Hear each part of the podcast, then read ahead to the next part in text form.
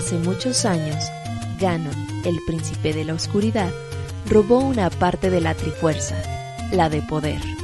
La princesa Zelda tomó otra parte, la de la sabiduría, y la dividió en ocho unidades para esconderlas de Ganon antes de ser capturada.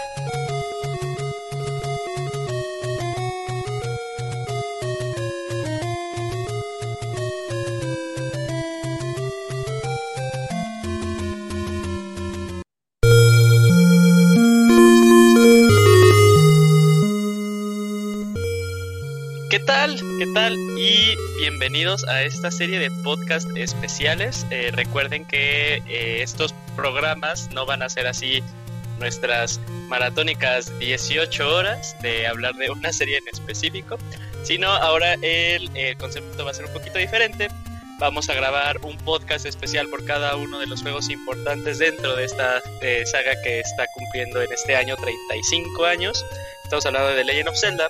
Para esto, pues a lo largo de los programas estaremos de, diferentes personas, esperemos que, eh, esperemos que estemos las mismas que estamos aquí, que al final va a ser un trabajo totalmente titánico. Si los que ahorita estamos aquí terminamos en el podcast de Con of the Wild 2, ya va a ser todo un reto eh, en sí mismo, pero bueno, les voy a presentar a las personas que nos estarán acompañando para hablarlo. Como de seguro ustedes ya bien saben quiénes van a estar, son estas personas que aman, aman, respiran y adoran The Legend of Zelda. Eh, voy a comenzar con, eh, pues tal cual, sin esta persona nada de esto sería posible, con Roberto. ¿Cómo estás, Robert? ¿Qué onda, Julio? Muy bien, un saludo a todos los que nos escuchan. Pues sí, eh, una vez dijimos, vamos a hacer un especial de The Legend of Zelda que hable de todos los juegos de Zelda. Y cuando dijimos, ay, va a durar como 10 horas, pues bueno, no importa, lo hacemos. Ahora decimos, pues vamos a hacer un podcast de The Legend of Zelda Vamos a hablar cada uno de los videojuegos una vez al mes, van a ser como 20 meses de trabajo. Así que esperemos estar aquí hasta 20 meses después, que el COVID ya se acabe y que nos acompañen durante cada martes, último martes de mes. Estamos hablando de todos los juegos de la serie, no solamente de los más importantes de todos. No vamos a hablar de los de CDI y todos esos para que no empiecen de, ay, ¿por qué los de CDI no? No, esos no. Así que acá los esperamos y muchas gracias a toda la gente que nos está acompañando. Sí, igual, muchísimas gracias a todos los que nos van a estar escuchando. seguimos con las presentaciones y tenemos el regreso de una de las personas que la gente que ya lleva años escuchándonos le tienen un gran aprecio, lo tienen en su corazón ahí muy bien guardadito. Y regresa Wonchis, Wonchis para hablar de Zelda. ¿Cómo estás, Wonchis? Hola, hola, qué gusto, qué gusto compartir con ustedes otra vez este espacio eh, como decía Roberto, ahorita me estaba acordando que realmente sí quedamos un poquito desagusto en muchas cosas con el podcast anterior, aunque nos fue muy bien y a la gente le gustó y nos, lo hizo saber. De pronto sí sentíamos que dejábamos de lado muchas cosas o no profundizábamos lo suficiente en, en algunos juegos y de pronto también nos sentimos poco preparados en otros títulos que teníamos, no sé, 10 años que no jugábamos y no teníamos las, las cosas frescas. Así que esta es una excelente, excelente oportunidad para hablar de los juegos uno por uno y teniendo todo fresco y, repasarlos. Para mí va a ser un placer y más que es junto a ustedes que los admiro tanto. Y ya estoy ansioso por empezar. Nosotros te admiramos a ti, así como en la, la película de Megamente. De, no, yo te amo a ti, ah, ciudadano común. ciudadano prometo. Bueno, eh, y también tenemos ahora a también un personajazo dentro del universo de Pixelania. Tenemos al Pixescroto. ¿Cómo estás, amigo? Hola, Yuyos. Muy, muy contento de estar acá. Es una oportunidad muy especial. Eh, para el programa pasado, para la serie de programas pasados, este, pues yo era oyente, entonces en esta ocasión poder participar es pues casi un sueño cumplido. Más de estar con Wonchis, a quien te estimo mucho, y también con Robert, fundador de Pixelania y muy contento de poder hablar acerca de la leyenda Zelda, ese juego que de una u otra forma nos marcó a todos. Y sigue marcando a nuevas generaciones, que eso también lo hace aún, aún mucho mejor, una serie temporal totalmente. Y pues ya no sería tal, cual, o sea, los que siempre van a estar aquí hasta el final de los tiempos, al parecer va a ser Robert y, y Kamui. ¿Cómo estás, Kamui? ¿Qué onda, yo Bien, pues aquí eh, pues por primera vez en un eh, Pixel Podcast de Zelda desde el principio, porque estuve presente ya en el DLC que se hizo posteriormente.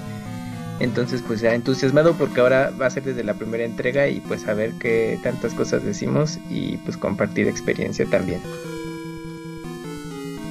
Excelente, pues vamos a comenzar con un poquito. Vamos a hablar sobre Hyrule Fantasy de Legend of Zelda. ¿Por qué digo Hyrule Fantasy? Porque en un inicio así se iba a llamar el juego, así se llamaba la serie, hasta que ya luego se dieron cuenta de que pues si seguían llamándolo Hyrule Fantasy de Legend of Zelda y agregándole el título, dijeron no, pues no va a caber en la caja ni en el cassette.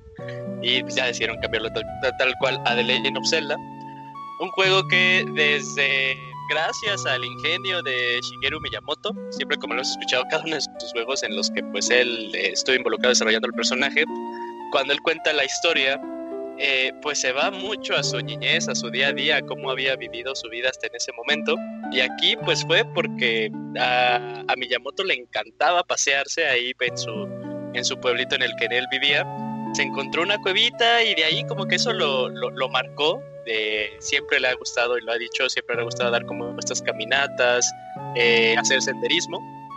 Y ya en un momento, ya cuando estaba trabajando dentro de Nintendo, a él y a... Eh, ¿Cuál era otra persona? ¿Takahashi? Takashi Tetsuka, claro. A Takashi Tetsuka eh, eh, les dieron, les encomendaron hacer un juego de eh, aventura y fue así como comenzó a hacerse pues este gran proyecto que terminó siendo The Legend of Zelda.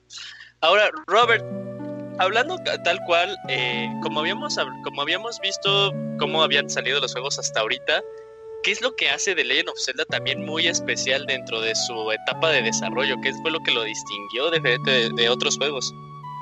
Pues yo creo que con el hecho de comenzar a guardar tus avances, porque este juego fue el de los primeros, o el primero que salió para el Famicom D System. Eh, este era que era un lector de disquets prácticamente para el Famicom. Y bueno, Nintendo en ese entonces le encargó a Miyamoto y a Tetsuka que hicieran un videojuego que pues utilizaba las nuevas características de este Famicom D System que te permitía salvar, eh, tenía más memoria y entonces que, pues, que aprovecharan tal cual el hardware para que pues más desarrolladores se unieran a, a este dispositivo, a este attachment. Y pues se les ocurrió, empezaron a trabajar. Este juego tiene la particularidad de que lo hicieron en conjunto con Super Mario Bros. Eh, al mismo tiempo lo estuvieron trabajando.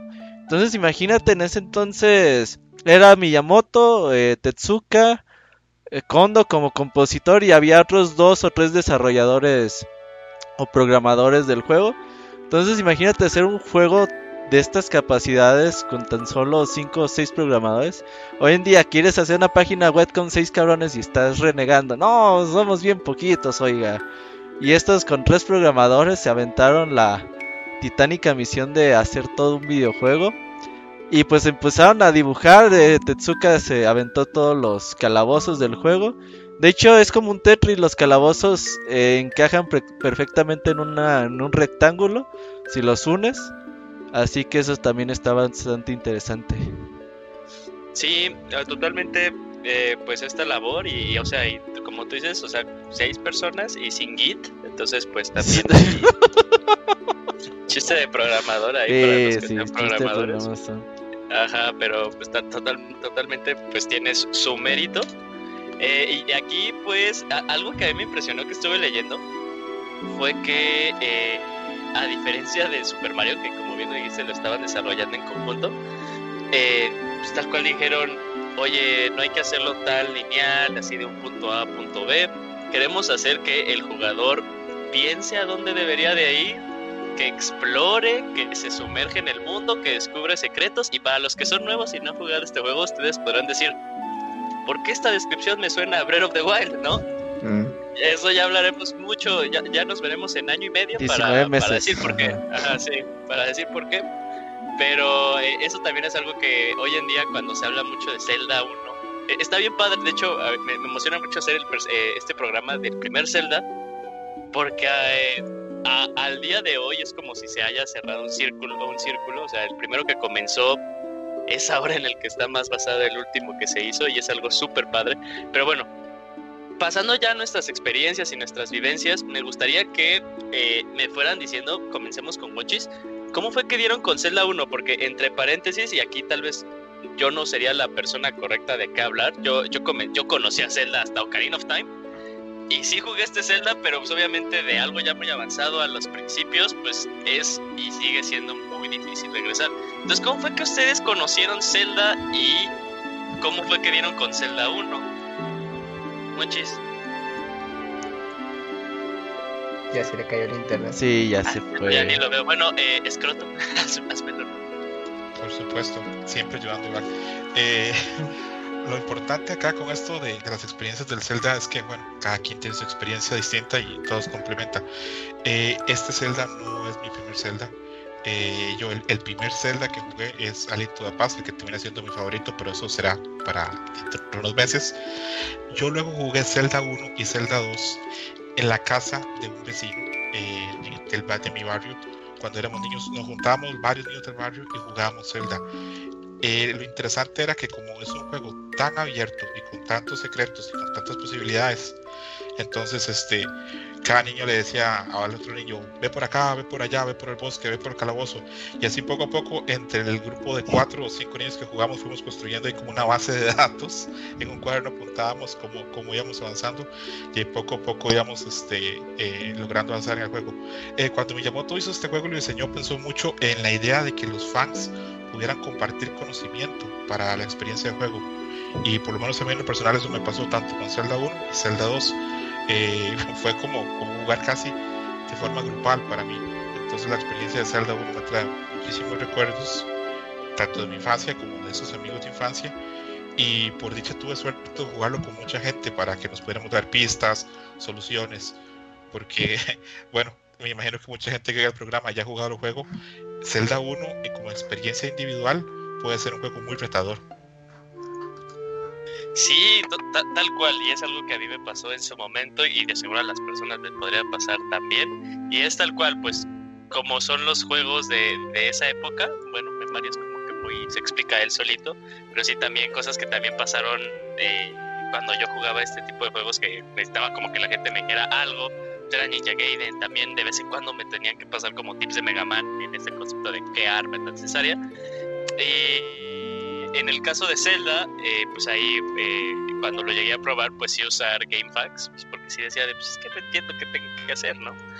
Eh, pero bueno, Kamui, ¿tú cómo diste con Zelda? Zelda y Zelda 1. El primer Zelda, fíjate que sí tuve oportunidad de jugarlo sin saber que era The Legend of Zelda, porque ya que en una visita que hice hace muchos años a parentela que vive en, en Morelia, uno de mis primos que, que, vivía en ese entonces allá, porque ahora ya se fue a radicar a Estados Unidos, eh, tenía un NES con muchos cartuchos, entre esos estaba The Legend of Zelda y Blaster Master, me acuerdo muy bien. Y The Legend of Zelda me llamó la atención porque el cartucho era dorado. Y dije, pues, ¿qué tendrá de especial este juego? Y ya lo pongo y no, pues la verdad no lo entendí ni madres. Nada era eh, un mono que iba en una especie de, de laberinto, bueno, un bosque de laberintos. Y pues ya nada más avanzaba. O sea, la verdad yo no sabía nada. Y pues también dije, no, qué vergas, mejor pongo el Blaster Master, ¿no? Y pues ya hay disparos y brincos. Y aparte tenía Top View y Side Scrolling, ¿no? Ya con el tiempo y con el surgimiento del Club Nintendo, pues ahí me fui enterando porque hicieron los cursos intensivos o las guías de cómo acabar los, los juegos. Y yo creo que en algún momento, pues quizás la chaburruquiza o no sé, le pedían a Club Nintendo, oye, pues cómo paso el Zelda 1, porque ahí lo tengo y nunca pude. Y ahí me enteré y dije, ah, mira, pues, pues se ve que es algo importante este juego, ¿no? Pero desde ese entonces no tuve contacto con el juego y ni con la serie hasta Ocarina of Time. Y ya di el salto al de Link's Awakening en Game Boy. Y ya surgió ese interés de ah no pues, pues, pues me perdí como de otros tres juegos no pero conseguirte los juegos ya ya era pues, muy tarde.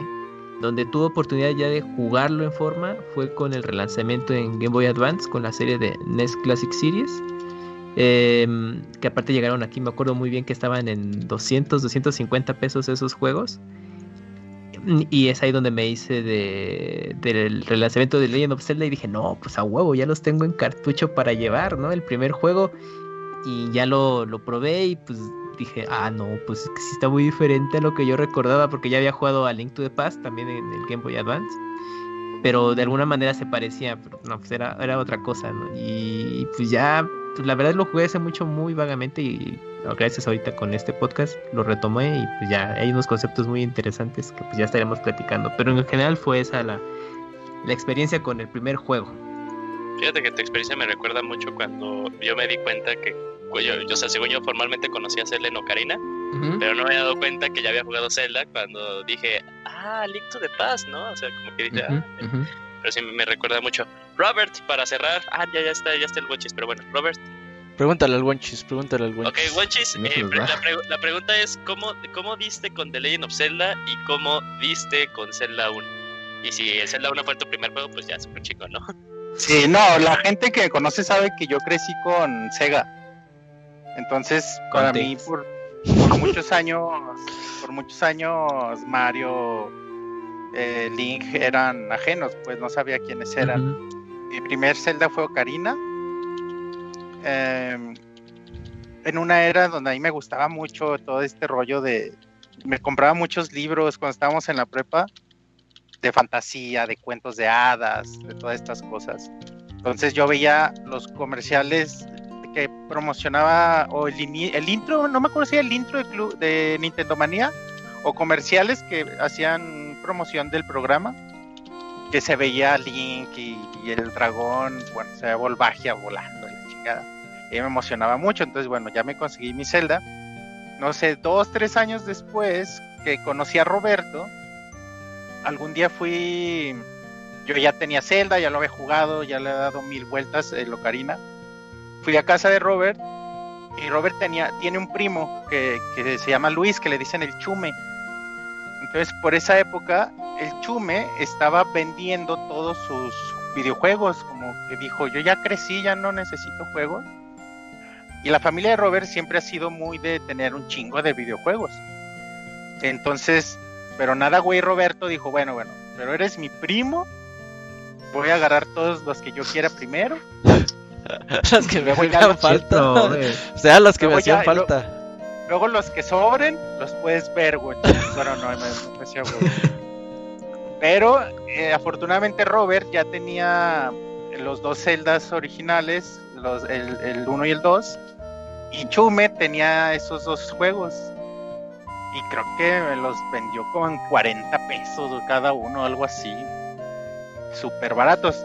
Aunque que, cabe aclarar que Roberto sí dijo, a ver, deja ver los celdas y los que estén más cuidaditos me los quedo yo. Y los otros se los doy al Bonchis. Eso no me acuerdo, deja de difamarme. Sí, No, hombre, güey, si yo sí me acuerdo claramente.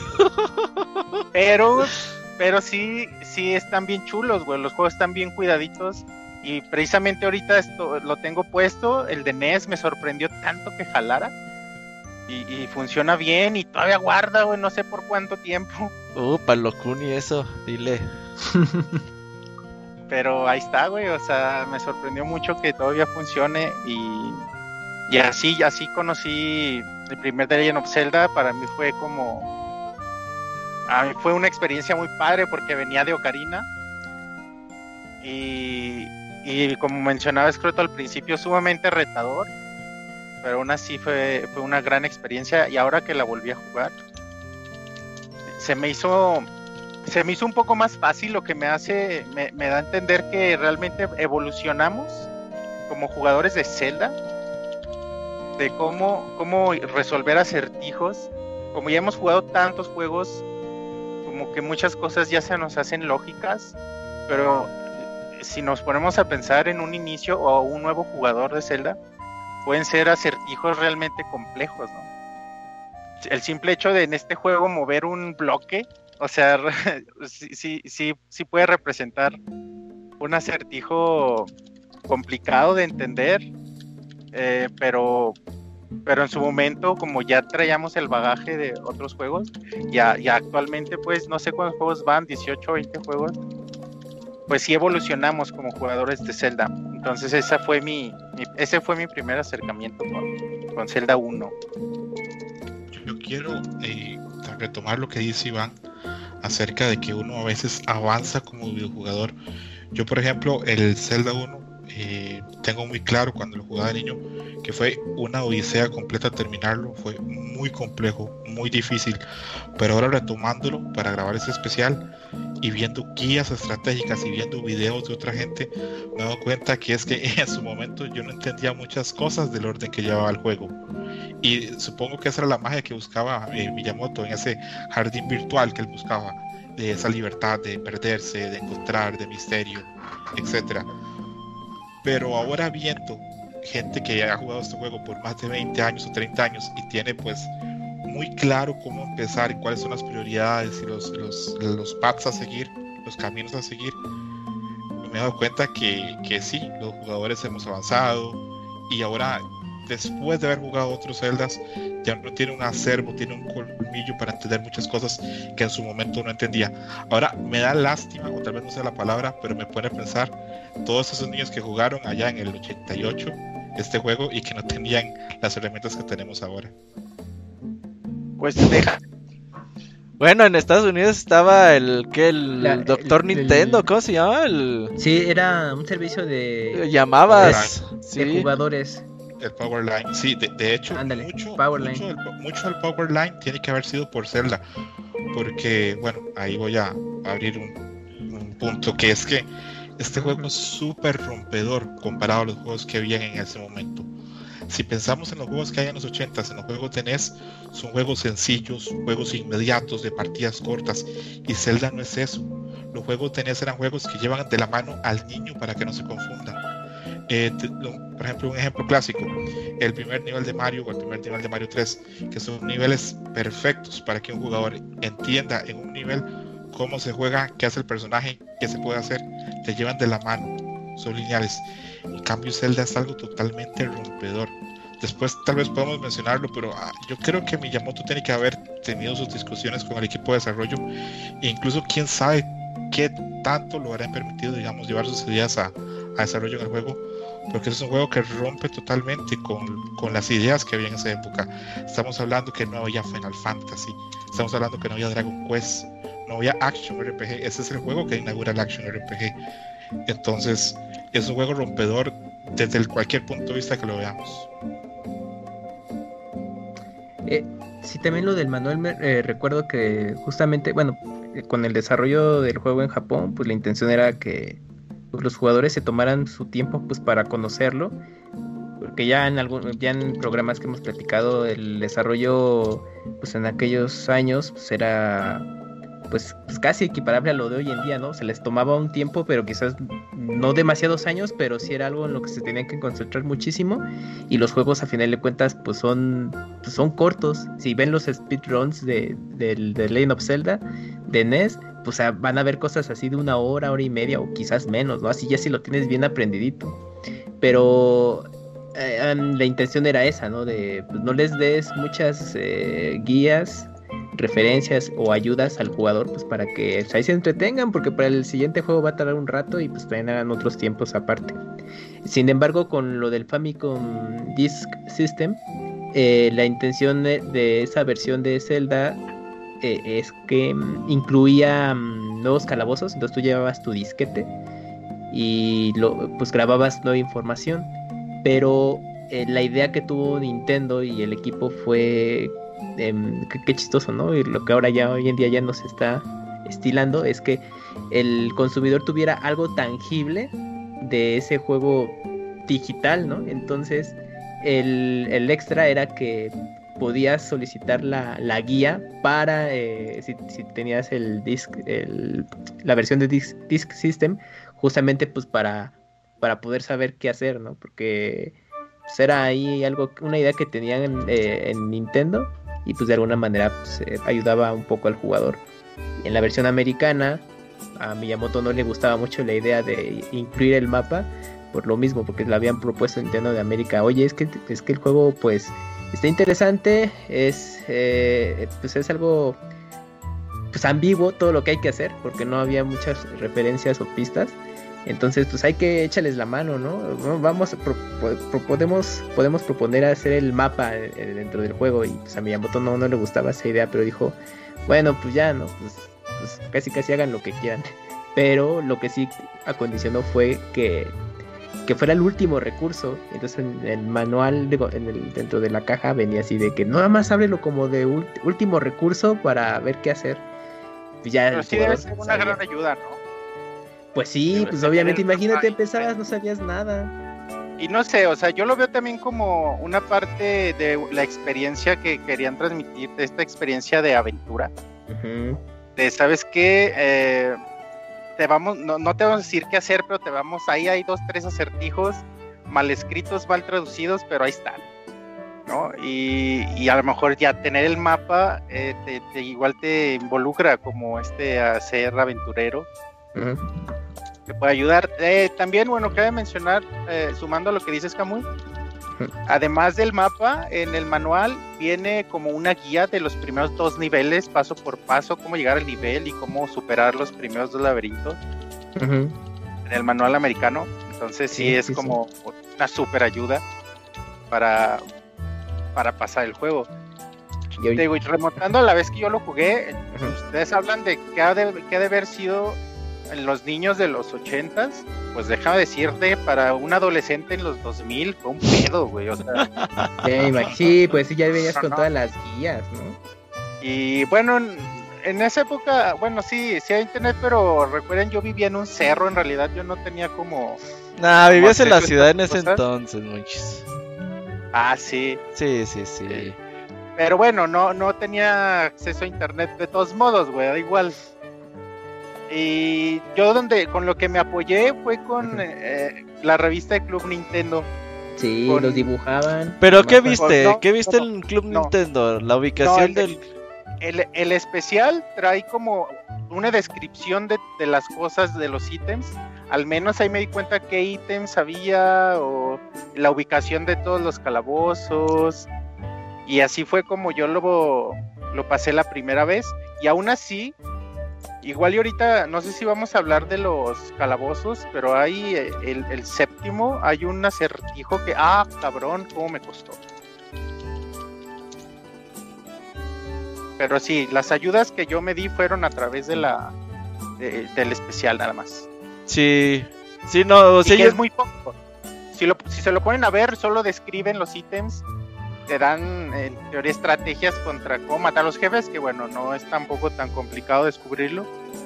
Pero ya con que te digan la ubicación de los de los calabozos, porque sí de pronto sí Los últimos, sobre todo. Ay, cabrón. complicado, sí. O sea, ese que abres Porque- con bombas está complicado. Fíjate que yo me quejaba de, lo- de las cuevas secretas y de, de que tienes que quemar los arbustos o, o- o poner bombas en las paredes para descubrirlas. Ajá. Porque decía, no mames, ¿cuándo voy a tardar? Pero ahora que lo jugué esta vez, dije, no, pues en realidad es como hasta obvio dónde puede estar o no una entrada de una cueva. Ah, pero No, ¿sabes? No, en unas cosas no es tan obvio, pero ¿sabes qué, Winches? Tú jugaste la versión con textos corregidos, es que tú no te sabes esa. Sí, güey, sí, sí, sí. No, sí, sí, sí, sí lo mencioné hace ratito. Sí, las traducciones estuvieron de la chingada. Sí, esta última vez lo jugué en, en el NES en el Mini, ¿no? mini- En en el el NES. mini NES. Y sí, güey, o sea, ya, ya, lo, ya tienen lógica todas las pistas sí, pues se manchan.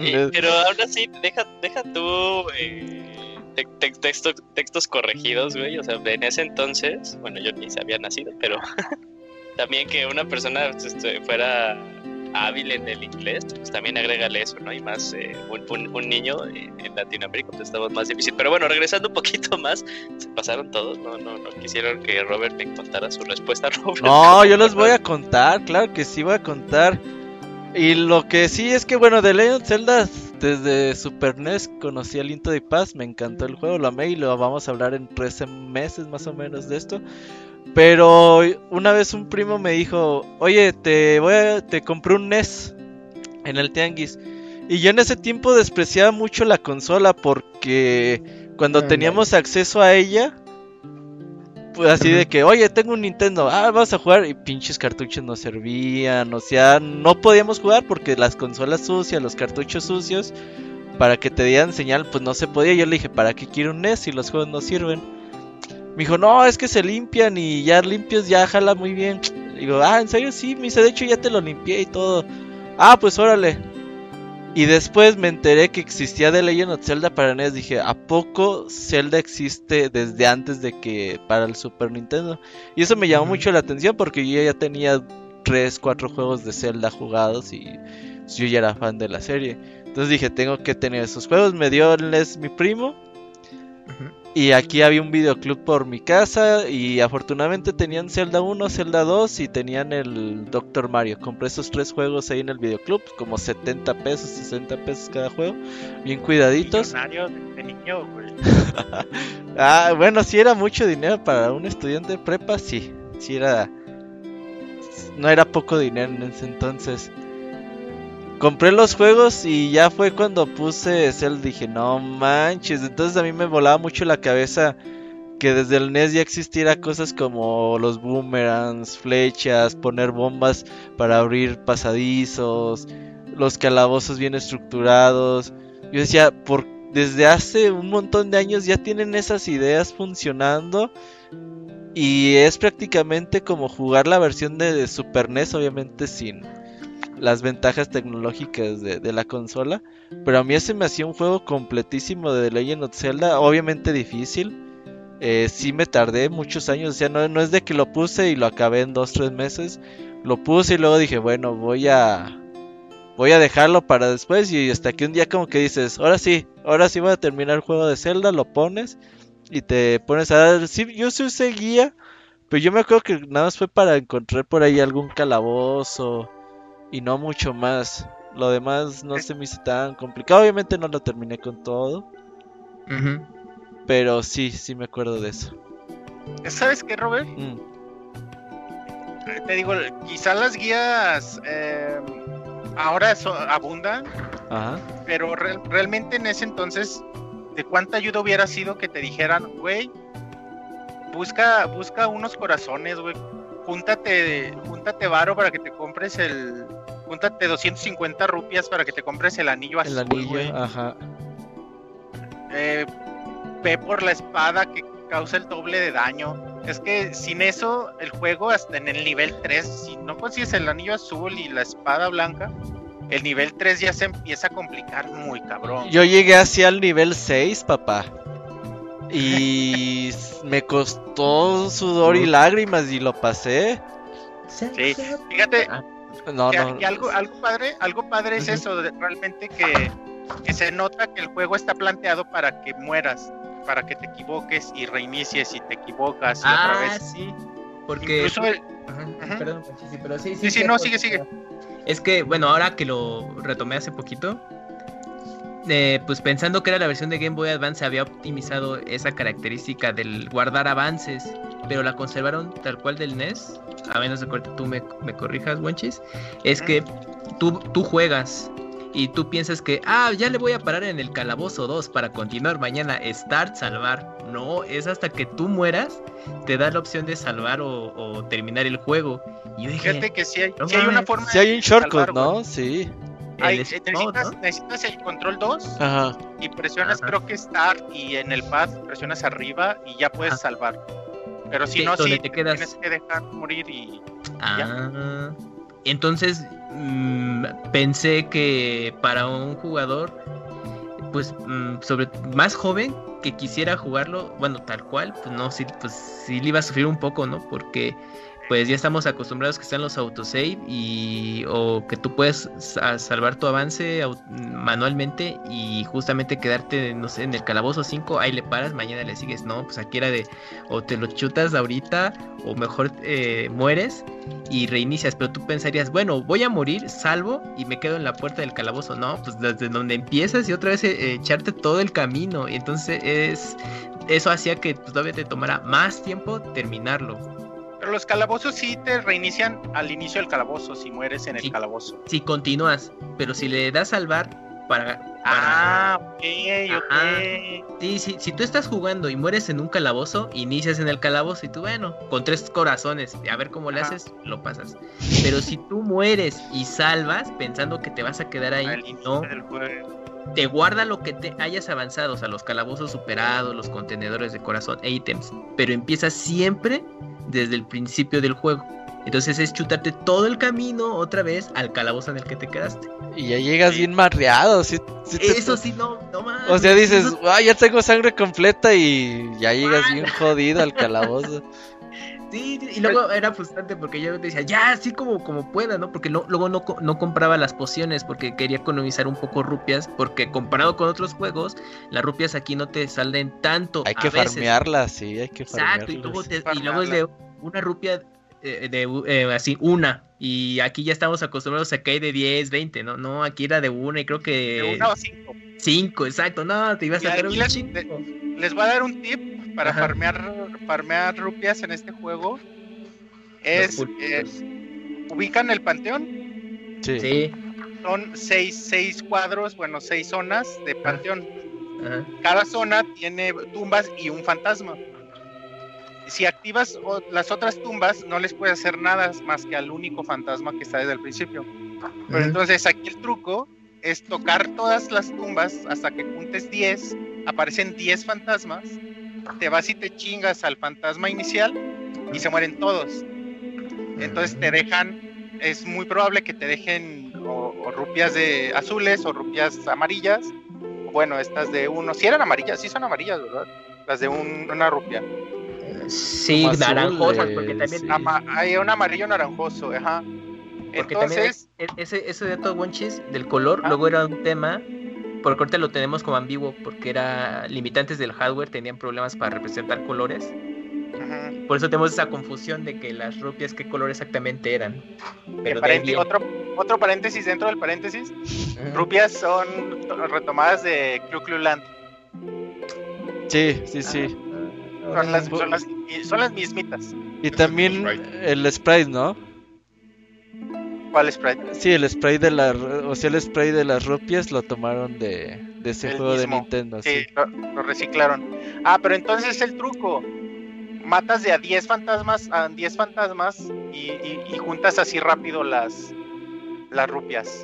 De hecho, como dice Scroto, una vez que ves a gente jugando, ellos van a las cuevas de los ladrones y consiguen un montón de rupias luego, luego. Si te sabes la ubicación que de dónde saben. están, Que ya saben dónde están, ¿verdad? ajá, y las abren y Hay les un- dan de a 10 y de a 20 y luego, luego Hay una- consiguen hay- para la... Hay una que te dan que te dicen el secreto en un en un creo que en el primer calabozo que el secreto está It's a secret la for everybody. ¿no? no el secreto está en la península del más La- al este, ajá, creo, sí, sí, sí. y ahí por ahí te dan 100 rupias Sí, Súper críptico el mensaje, pero sí. Yo, yo, yo volviendo a esto de, del Zelda y la experiencia ahora volviendo a jugar el Zelda 1, yo cuando llega por el, por el calabozo 4 o 5, empecé a reflexionar, ¿cómo dejaron a Miyamoto hacer este juego en esa época? Porque es un juego bastante difícil y muy distinto a, a otros juegos de, de esa época. Por ejemplo, eh, Miyamoto y Tezuka venían de hacer Exact Byte, que es un juego Ah, súper sí. inmediato. Entonces, este, aparte, se sabía que Hiroshi Yamaguchi, el presidente, el, el presidente de Nintendo es el, el grande, el terrible, el dictador, había hecho de forma pública, había dicho de forma pública, los jugadores de RPGs son gente depresiva que se sienta en sus cuartos oscuros a jugar juegos lentos. Entonces, ¿cómo dejaron a Miyamoto hacer un juego que tiene capacidad para frustrar a los niños? Si usted tiene un negocio donde los niños son su público, lo más importante es no frustrarlos, que no dejen el juego abandonado. Y este Zelda 1 tiene momentos de frustración. Yo, el primero, el segundo, el tercero, el quinto calabozo, yo decía, bueno, ahí vamos. Pero ya en el sexto ya me comenzó a costar. Y yo dije, pues yo siendo niño esta verga, pues lo hubiera abandonado. No, lo hubiera dicho, no, no, no, para otro día o para otro momento. Y es, es, es interesante ver que, que, que es un juego que hoy por hoy tiene mucha dificultad. Ahora en el chat este, de la gente que nos está acompañando en la transmisión ponían algunos enemigos. Y yo estoy seguro que si acá hablamos de cuáles son los enemigos que más odiamos o que más problemas nos dieron, nos- no sé, probablemente podríamos hablar horas de eso. Entonces, este, a mí este juego me parece... fantasmas esos son los fantasmas, ay, cabrón. A, a mí me costaba mucho unos que son como una especie como de ah, centauros que también disparan. Los de las Liner. montañas. No, son, son los, Exacto. Son, son los entaleones de Breath of the Wild, güey. Sí. Qué Ajá, interesante, exacto. sí. Qué interesante ver eso, que esto es como el blueprint, como el mapa de diseño para todos los demás celdas. Yo volviendo a jugar ese celda, a veces los sonidos y entonces ya, acá ya estaba, acá ya están las raíces de Zelda totalmente. Sí. Es, es, es un logro imaginativo y lo que dice Robert, que este juego lo hayan hecho seis personas, es, no, no sé, creo que Nintendo no les pudo haber pagado en dinero el trabajo que hicieron. No, y aparte haciendo Super Mario al mismo tiempo, si ubicas esa onda, ¿no? Sí, de hecho, Los mismos güeyes haciendo Mario. Así todos chavos, sí, sacamos los dos juegos, no hay Sí, ¿cuántos no, nos vamos a- tráiganos un sí es Sprite y unos Doritos y, y ahorita se arma. Ajá. No, güey, sí, realmente sí es algo increíble que creo Sí. que, que que pocas veces se va a volver a repetir, güey. Crearon, no sé cuánto se hayan tardado, un año o dos años en hacer este juego. No, los hacían en meses. Y hicieron los, esos dos juegos revolucionarios, cabrón. Y, y ahorita se nos hace quizá una cifra normal, pero vendieron más de 6 millones de juegos. No mames. Sí, en ese tiempo sí estaba muy cañón eso. En retrospectiva. No mames. Eso es lo que vende. Z ahorita, güey. Pues, Ok, iba a decir que eh, cuando hablábamos de eso que se desarrollaron de forma paralela, hay detalles que de Mario llegaron a Zelda y de Zelda llegaron a Mario cuando estaban probando. Por ejemplo, estas barras de fuego de los niveles de castillo de Mario fueron diseñadas para Zelda, pero eh, los calabozos de Zelda no funcionaron en- dentro del testeo y por eso los pasaron a Mario. Pero yo creo que los equipos de Nintendo de esa época se notaban que eran grandes fans de la programación y el desarrollo.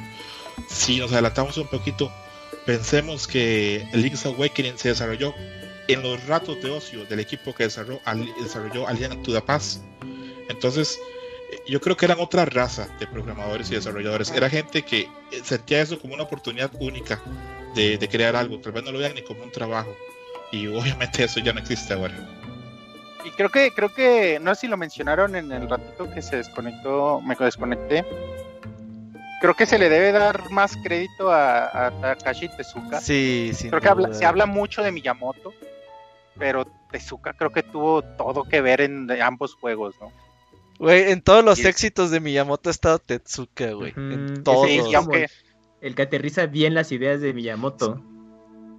y aunque sí en entrevistas se dice que Miyamoto le metió mano a todo exact- eh, totalmente, y creo que gran parte de esto es Tezuka y hay que reconocérselo como una dupla, más que el juego lo creó Miyamoto, que es lo que siempre se dice, y creo que está bien que se diga.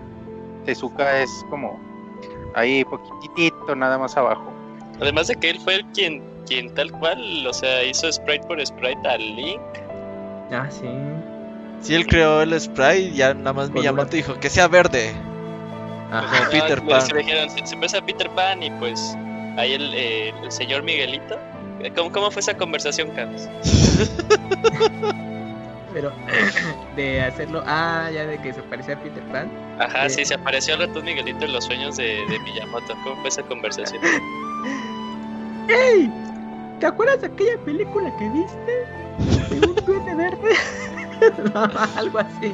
No, pero ya hablando en serio, fíjate, ahorita me hiciste recordar un dato que comentó Miyamoto en una entrevista que tuvo con eh, el lanzamiento del NES Classic Series o el NES Mini, en el que también estuvo muy influenciado por la película de Indiana Jones, que por eso se, les, se le ocurrió hacer el juego de, pues, de aventura, pues inspirado mucho en esas películas, porque pues, eh, pues esas eh, pues marcaron como pues una época, pues, a mucha generación, y solamente inspiraron a muchos eh, desarrolladores, no solo japoneses, occidentales, todo, ¿no? Entonces también ese, ese tema de que él parecía, que también parecía un duende, pues yo creo que también de alguna manera se remontó a esta película, bueno, al personaje Peter Pan. Solamente que el agregado fue que tenía que tenía que aprovecharse solo un tres paletas de colores, entonces ya con eso tenía que darle forma, que es un poco lo que también pasó con Mario, con lo del bigote, porque antes no tenía y tenía que dibujarle algo para que parecía boca y pues fue justo eso. Entonces también eran elementos que iban pues trabajando, ¿no? Pues de alguna manera ideándoselos para poder sacar adelante pues, los personajes y darles forma de alguna manera. Pero pues quién sabe ahí el señor Miguelito que habrá dicho cuando lo vio, ¿no?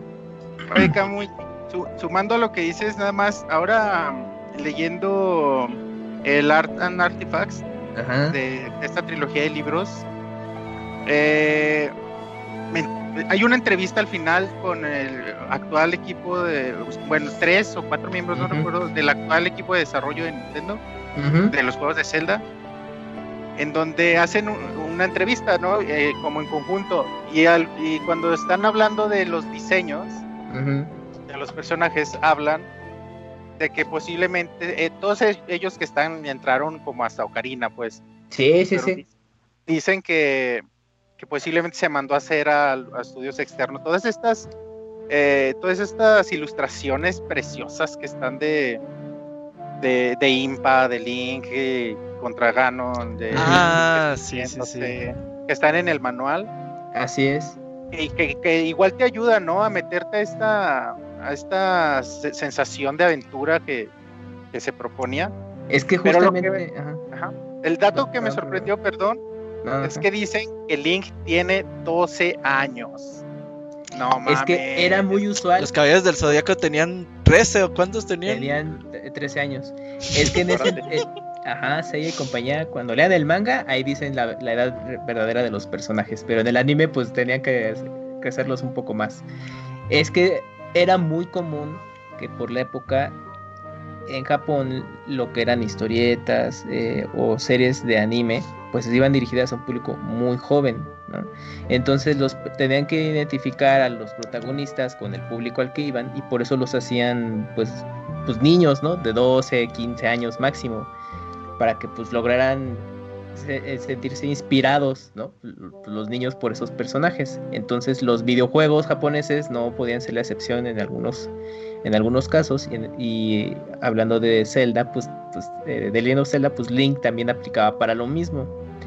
Y um, ahorita en lo que estábamos platicando, yo creo que mencionas el arte que viene en el, en el manual, eh, sirvió también para contarte la historia que de hecho te cuentan todo, ¿no? Desde personajes que no ves realmente en el juego en el, en el manual, que también para eso servían los manuales de videojuegos en aquellos entonces, servía para complementar ciertos datos de la historia. Y aquí lo interesante es que te contaban toda la historia, desde cómo em, empezaba y cómo terminaba, ¿no? Entonces, si tú lo leías, ya te sabías de qué iba el juego y ya simplemente era la experiencia de saber e, en, videojuego cómo se iba desarrollando. Ya con tu mente, pues unías todas estas piezas. Pero, no, sé si este... pero perdón, no, sé si a ustedes les, les pasa, o sea, por ejemplo, igual, ¿no? Con el mismo tema eh, de el, el, Link to the Past, ¿no? Que también podías eh, ver la historia antes o incluso pues esta escena que tiene eh, de introducción, como que al inicio no le, o sea, le haces, ah, pues está cool, ¿no? Pero no sé si a ustedes les pasa que pasan los años y luego, o sea, con todo el misticismo que ha generado año con año, regresas como incluso a estas, a estas, eh, a esta historia en el booklet y te quedas de, no, más, está bien buena, ¿no? O sea, sí. increíble, está ah. increíble. Y, y como dato de la historia, de esta historia, estuvo involucrado es que les digo que Miyamoto sí es fan de, de, Dragon Ball y bueno, de Akira Toriyama. Porque en algún momento lo comenté en un Pizza Podcast que eh, para Super Mario 64 los movimientos, él se, se inspiraron en Doctor Slump. Y de hecho el legado que tuvo es que la gorra de Arale, que simula unas alitas, pues tiene el diseño a lo que conocemos con la gorra alada de Mario, de ahí, de ahí vino. Y de hecho él lo comentó, ah, sí, pues es que no teníamos referencia de hacer los movimientos en 3D y pues lo tomamos de Doctor Slump. Pero esto viene también mucho más atrás con The Legend of Zelda, porque para justamente esta historia que te narran en los manuales o en el booklet, recurrieron a Masaki Tsuji, quien fue guionista de la serie de anime de Doctor Slump. Entonces, pues de alguna manera, y de Dragon Ball, entonces pues Toriyama ha dicho, oye, porque en ese entonces estaba pegando también fuerte Dragon Ball, dijo, oye, pues es que está padre esta, esta caricatura china, ¿no? Ay, sí, de, del Dragon Ball y el Doctor Slump, pues a ver, vamos a contactarlo, y pues él les hizo este, esta, ese guion que sirvió para la historia de, de Legend of Zelda, del primero. Fíjate que yo, que yo encontré ese dato como pero encontré otro nombre. Mencionas a un, a un tal Kenji Terui. ¿Kenji Terui? Sí. Ey, es el que escribió eso. Mm, ¿Pero participó en. Doctor Slump En Doctor Slump y en Dragon Ball. y en Dragon Ball? Ajá. ¿Es- Ah, ok. ¿Qué es, Reto? Iba a decir que Kenji Terui es el guionista, pero de lo que aparece en el manual. Sí, La Ajá, historia también la hizo sí, sí. Takashi Tezuka. Ajá, Hablando exacto. que a Takashi Tezuka no se le da como que pues el valor a veces que se le debería dar. No solo aportó en sprites, en diseños, las cosas, aportó también en historia. Y otra cosa es que, bueno, hemos visto mucho tiempo que dentro de la programación y del desarrollo de juegos, a veces la gente enfoca como solo una persona y se le dejan todos los créditos a esa otra persona. Pero estoy seguro que dentro de ese equipo de seis hay muchísimas ideas y cosas que no eran de Miyamoto. Ah, claro. Ah, Miyamoto fumaba en una esquina y decía, ah, eso sí, eso no. Como cuando ya. supervisaba Star Fox de Super NES que nada más decía, ¿qué, qué hacen estos, estos güeros aquí? ¿Cómo van? Ah, se ve chido, pues ahí, que vuele la nave, ¿no? Y así Oigan, lo. Aunque punto importante, eh, me di cuenta leyendo Hyrule Historia, es el único juego que dirigió Miyamoto. El único Zelda que dirigió Miyamoto. Todos Ya los los demás, demás, es productor productor. o supervisor. Ah, me llama la atención esto de Miyamoto y la historia porque yo he oído programas y he visto entrevistas de gente que ha, ha entrevistado gente que trabaja entre los equipos de desarrollo de Nintendo Ujú. y siempre dicen que siempre hay algunos, alguna gente dentro de los, equipos de desarrollo de Zelda que quieren meterle más narrativa, más lore, más carnita a ese asunto de la interacción entre los personajes, que haya más de eso. Pero que tanto Anuma Miyamoto y otra gente dicen que entre menos historia se le pueda poner a un Zelda, mejor. Enfocarnos solo en la jugabilidad. Si pues si te pensamos que- fijas... Ajá. Sí, sí, dime, bueno, perdón. sigue, sigue, sigue. Ah, si te fijas, es, es una historia bien básica. Es el típico viaje del héroe.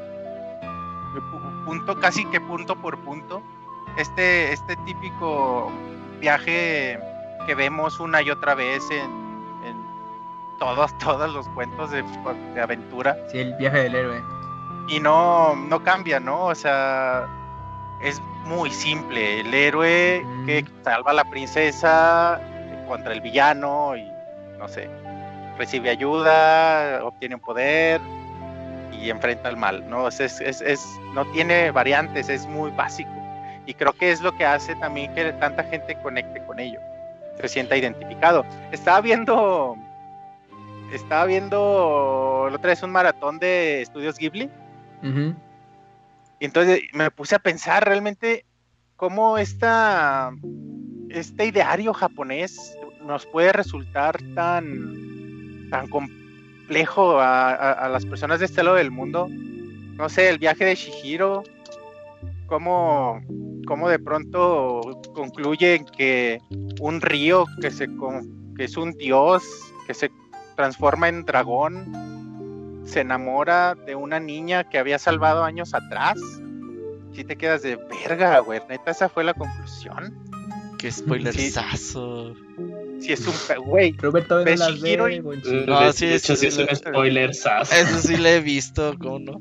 Ah, bueno, ya. Entonces, o va a dar otro spoiler, no sé, en el castillo vagabundo, güey. O sea, No, ese, ¿Cómo? ese no, ese no, todavía no, no lo veo. Ese ya la vi, Qué dale. chava, llega? Bueno, ahí está en el- ¿cómo llega? Bueno, no se lo voy a spoiler. ¿Cómo llega un clímax en donde dices, ¿qué verga está pasando? ¿Quién escribió esto? ¿Es Dalí?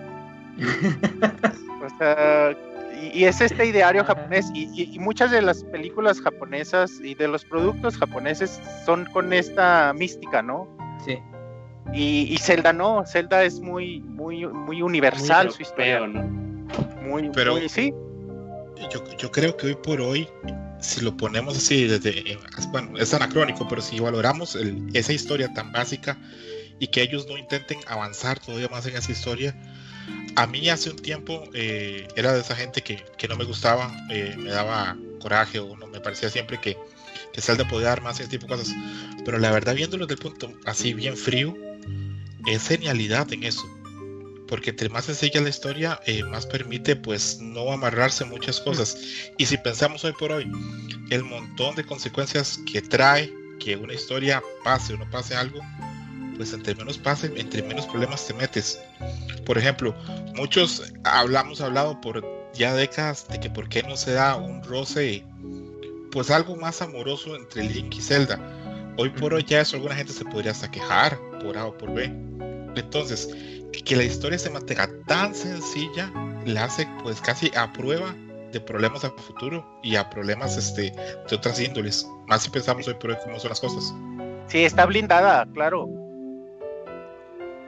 Eso tienes Y- y mucha yo- razón, ¿eh? Porque una vez que te pones a pensar videojuegos que fueron famosos en el pasado y hoy en día no son nada, y te pones a ver The Legend of Zelda con 19 juegos, y ahorita la serie está en su mejor momento de toda la historia, con Breath of the Wild vendiendo más de 20 millones de copias y la gente queriendo comprar otros 20 millones de Breath of the Wild 2. Si dices, como un juego que ha repetido mucho de sus bases juego tras juego sigue pegando, ¿no? Y es que es eso que dice Pixelshot. Han, han tenido todo, mantenido todo lo más sencillo que han podido y de ahí se basan para hacer mecánicas de gameplay, para hacer diferentes situaciones que los juegos siguen gustando. ¿Qué decías, Gonchos? Ah, que, bueno, sé que está blindada y que creo que sí es un punto importante mantenerla simple. Ve lo que pasó, esta historia tan pinches perfecta de, de las of Us 2 y cu- cuánto hate recibió y cuánto odio de la gente y es de, güey, o sea, no mamen. Y, y está blindada contra esas cosas, ¿no? O sea, Zelda es simple.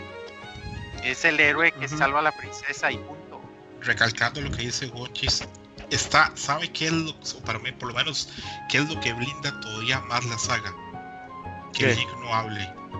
Link no tiene voz, entonces es imposible adjuntarle o, a- o criticarle algunas acciones o alguna cosa que dijo, porque como no dice nada, no le puedes decir nada. Y es, lo, y es lo que da miedo, es lo que da miedo de pronto que dicen, van a sacar la película de Zelda, o dices, ay güey. ¿Y qué Bueno, es- güey? No De te hecho, vayas lejos, acuérdate que está la serie animada de Disculpe, Uy, princesa. qué Ajá. horror eso. Dios, mi princesa, sí, no mames.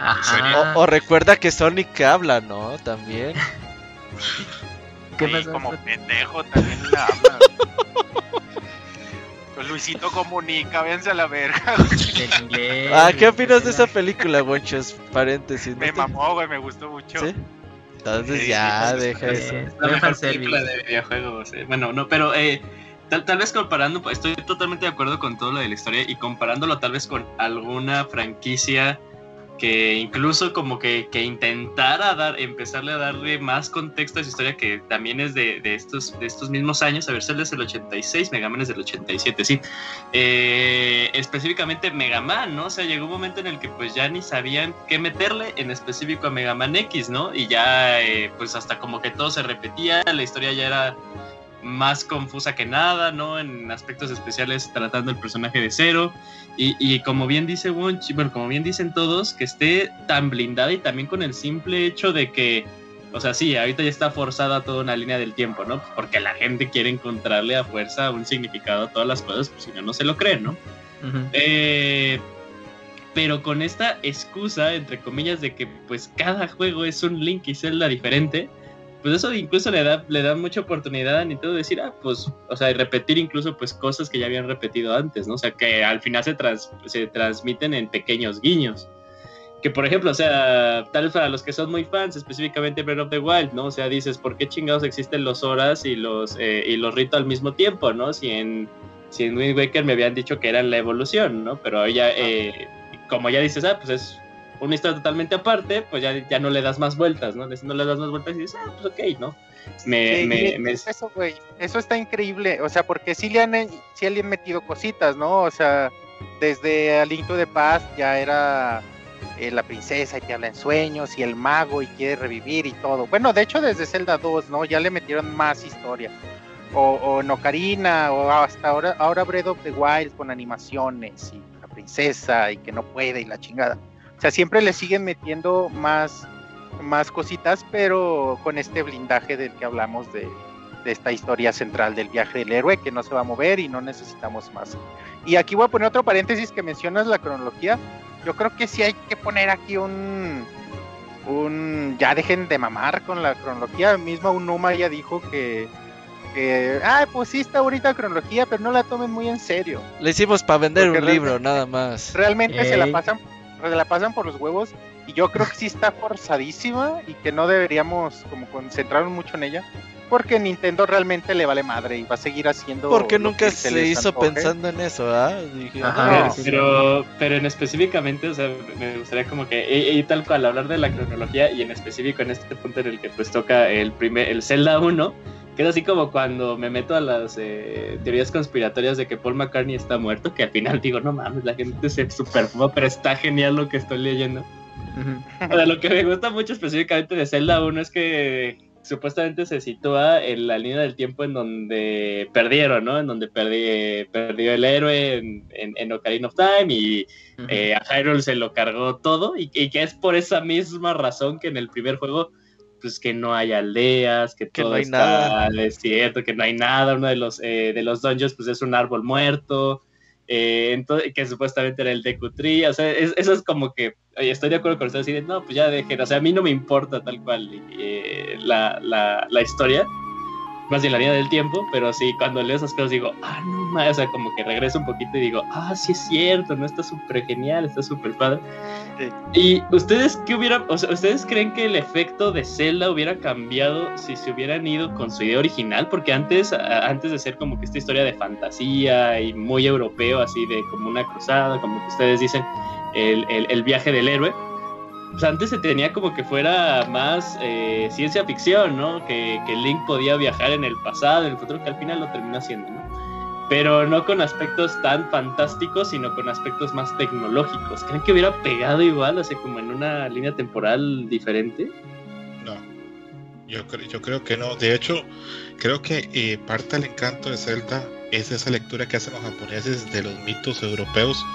Que bueno, eh, ahí haciendo un paréntesis, es algo también de mucho el éxito que tiene Ghibli, esa lectura que hace de mitos europeos y historias europeas. Yo creo que parte del encanto eh, es, es esa lectura que hacen ellos y que le hacen con, tanto cariño y tan adecuadamente. Por ejemplo, eh, cuando Occidente hace esa lectura de algunas costumbres o cosas occidentales, a veces se equivoca mucho. Por ejemplo Mortal Kombat. No vamos a entrar ahí, pero es un ejemplo, por ejemplo, de cómo Occidente lee algo. Pero los japoneses a veces lo hacen con mucho cuidado. Creo que mucho el éxito de Zelda en Occidente, que creo que Roberto me puede corregir, pero creo que históricamente Zelda es más fuerte o más grande en Occidente que en el mismo Japón Sí, es parte de esa lectura de esos mitos europeos que nos hacen como más cercanos. Y creo que también ese mito europeo es más fácil de vender que, que una historia de, de- de ciencia ficción. Para mí, por lo menos en mi opinión, creo que, que fue como pues el, paso a dar. Aparte, eh, no sé qué tanto haya de eso, pero si vemos incluso en Link hay cosas de elfo, las orejas, el gorro, el arte que trae este, el, el booklet, el, el instructivo, es un arte muy similar a los que venían en los primeros libros, los libros antiguos de, de Señor de los Anillos. Entonces yo creo que todo es muy cohesivo, todo cierra muy bien. En mi opinión, tal vez si otra cosa hubiera pasado, pues hubiéramos visto otro juego y tal vez nos hubiera gustado, pero en mi opinión fue la dirección correcta. Estuvo excelente. Oye, esta- estaba leyendo también en sumando a, a lo que dicen del diseño original, que original, no sé si lo mencionaron, or- originalmente está planeado el juego para hacer un juego de dos jugadores en- únicamente en los laberintos. Que bueno, Ah, aquí los mencionan laberintos, en donde en donde un, el jugador uno diseña un laberinto, el jugador dos Ujú. lo tiene que pasar y así se iban, y ese iba a ser el, únicamente el juego. Pero ya en los test se dieron cuenta que lo que más le gustaba a la gente era encontrar esos laberintos, Ajá. entonces por eso enfocaron el juego en ello. Incluso, en, déjenme ver en qué libro aquí lo tengo.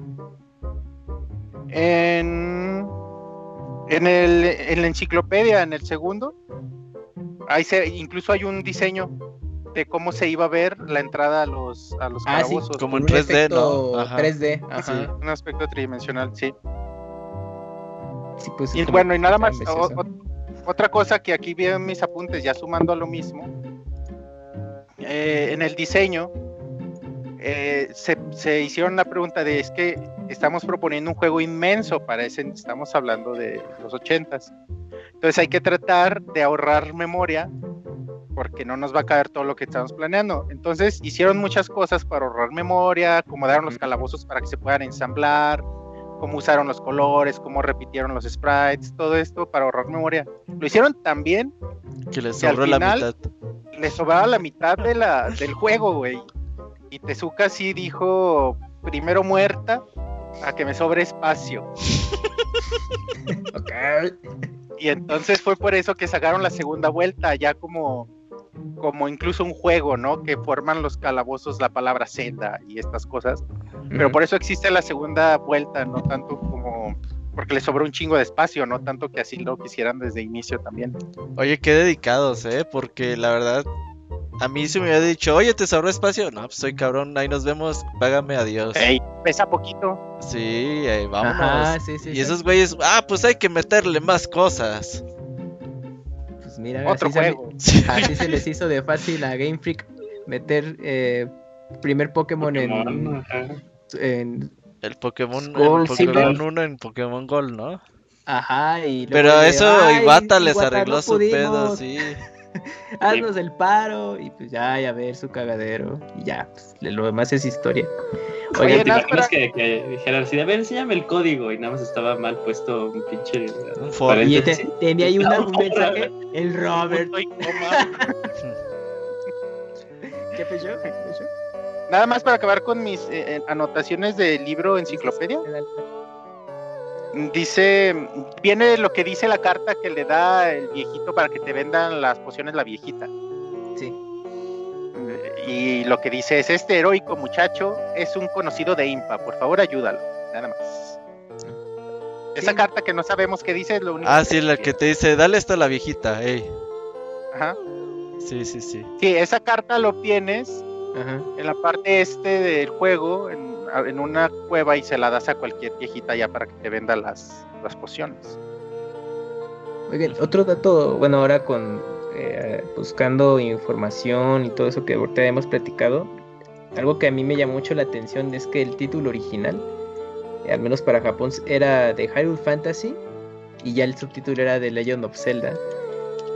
¿Cómo, ¿Cómo ven lo que pudo haberse quedado como el nombre original que se llamara la... De hecho, así se llama el juego en Japón, ¿eh? El 1, el 1 El así uno, se llama. el uno. Ya el- a partir del segundo ya es como los conocemos. Pero Y- otro y- poco pudo haberse llamado la leyenda, de- la fantasía de Irule. en español. Es gran nombre, es gran nombre, güey. La neta sí se oye chido también. Ah, la verdad está padre. Skyrim Fantasy, todo lo que diga Fantasy se los compro. Sí, pero, pero sí, sí el pedo sí hubiera sido ese que dijo Yu- Yu- Yuyos al principio, Está muy de largo. que ya subtítulos eternos. Y otra que Exacto. dijo Miyamoto, que dijo Miyamoto en la entrevista de que, bueno, ya parece, ya cuando decidieron quitarlo ya existía Final Fantasy, dijeron, bueno, Ajá. ya hay que quitarlo. Eso también fue la decisión de que pues que ya está Final Fantasy porque casi en paralelo, pues ya pues fue el exitazo que tuvo Squaresoft en ese entonces, ¿no? Entonces dijeron, bueno, ya. Es que, es que eh, eh, damos. imagínate, imagínate eh, un poco luego como eh, cuando son los títulos de un juego occidental, pues aunque sea medio largo, a nosotros lo vemos normal, ¿no?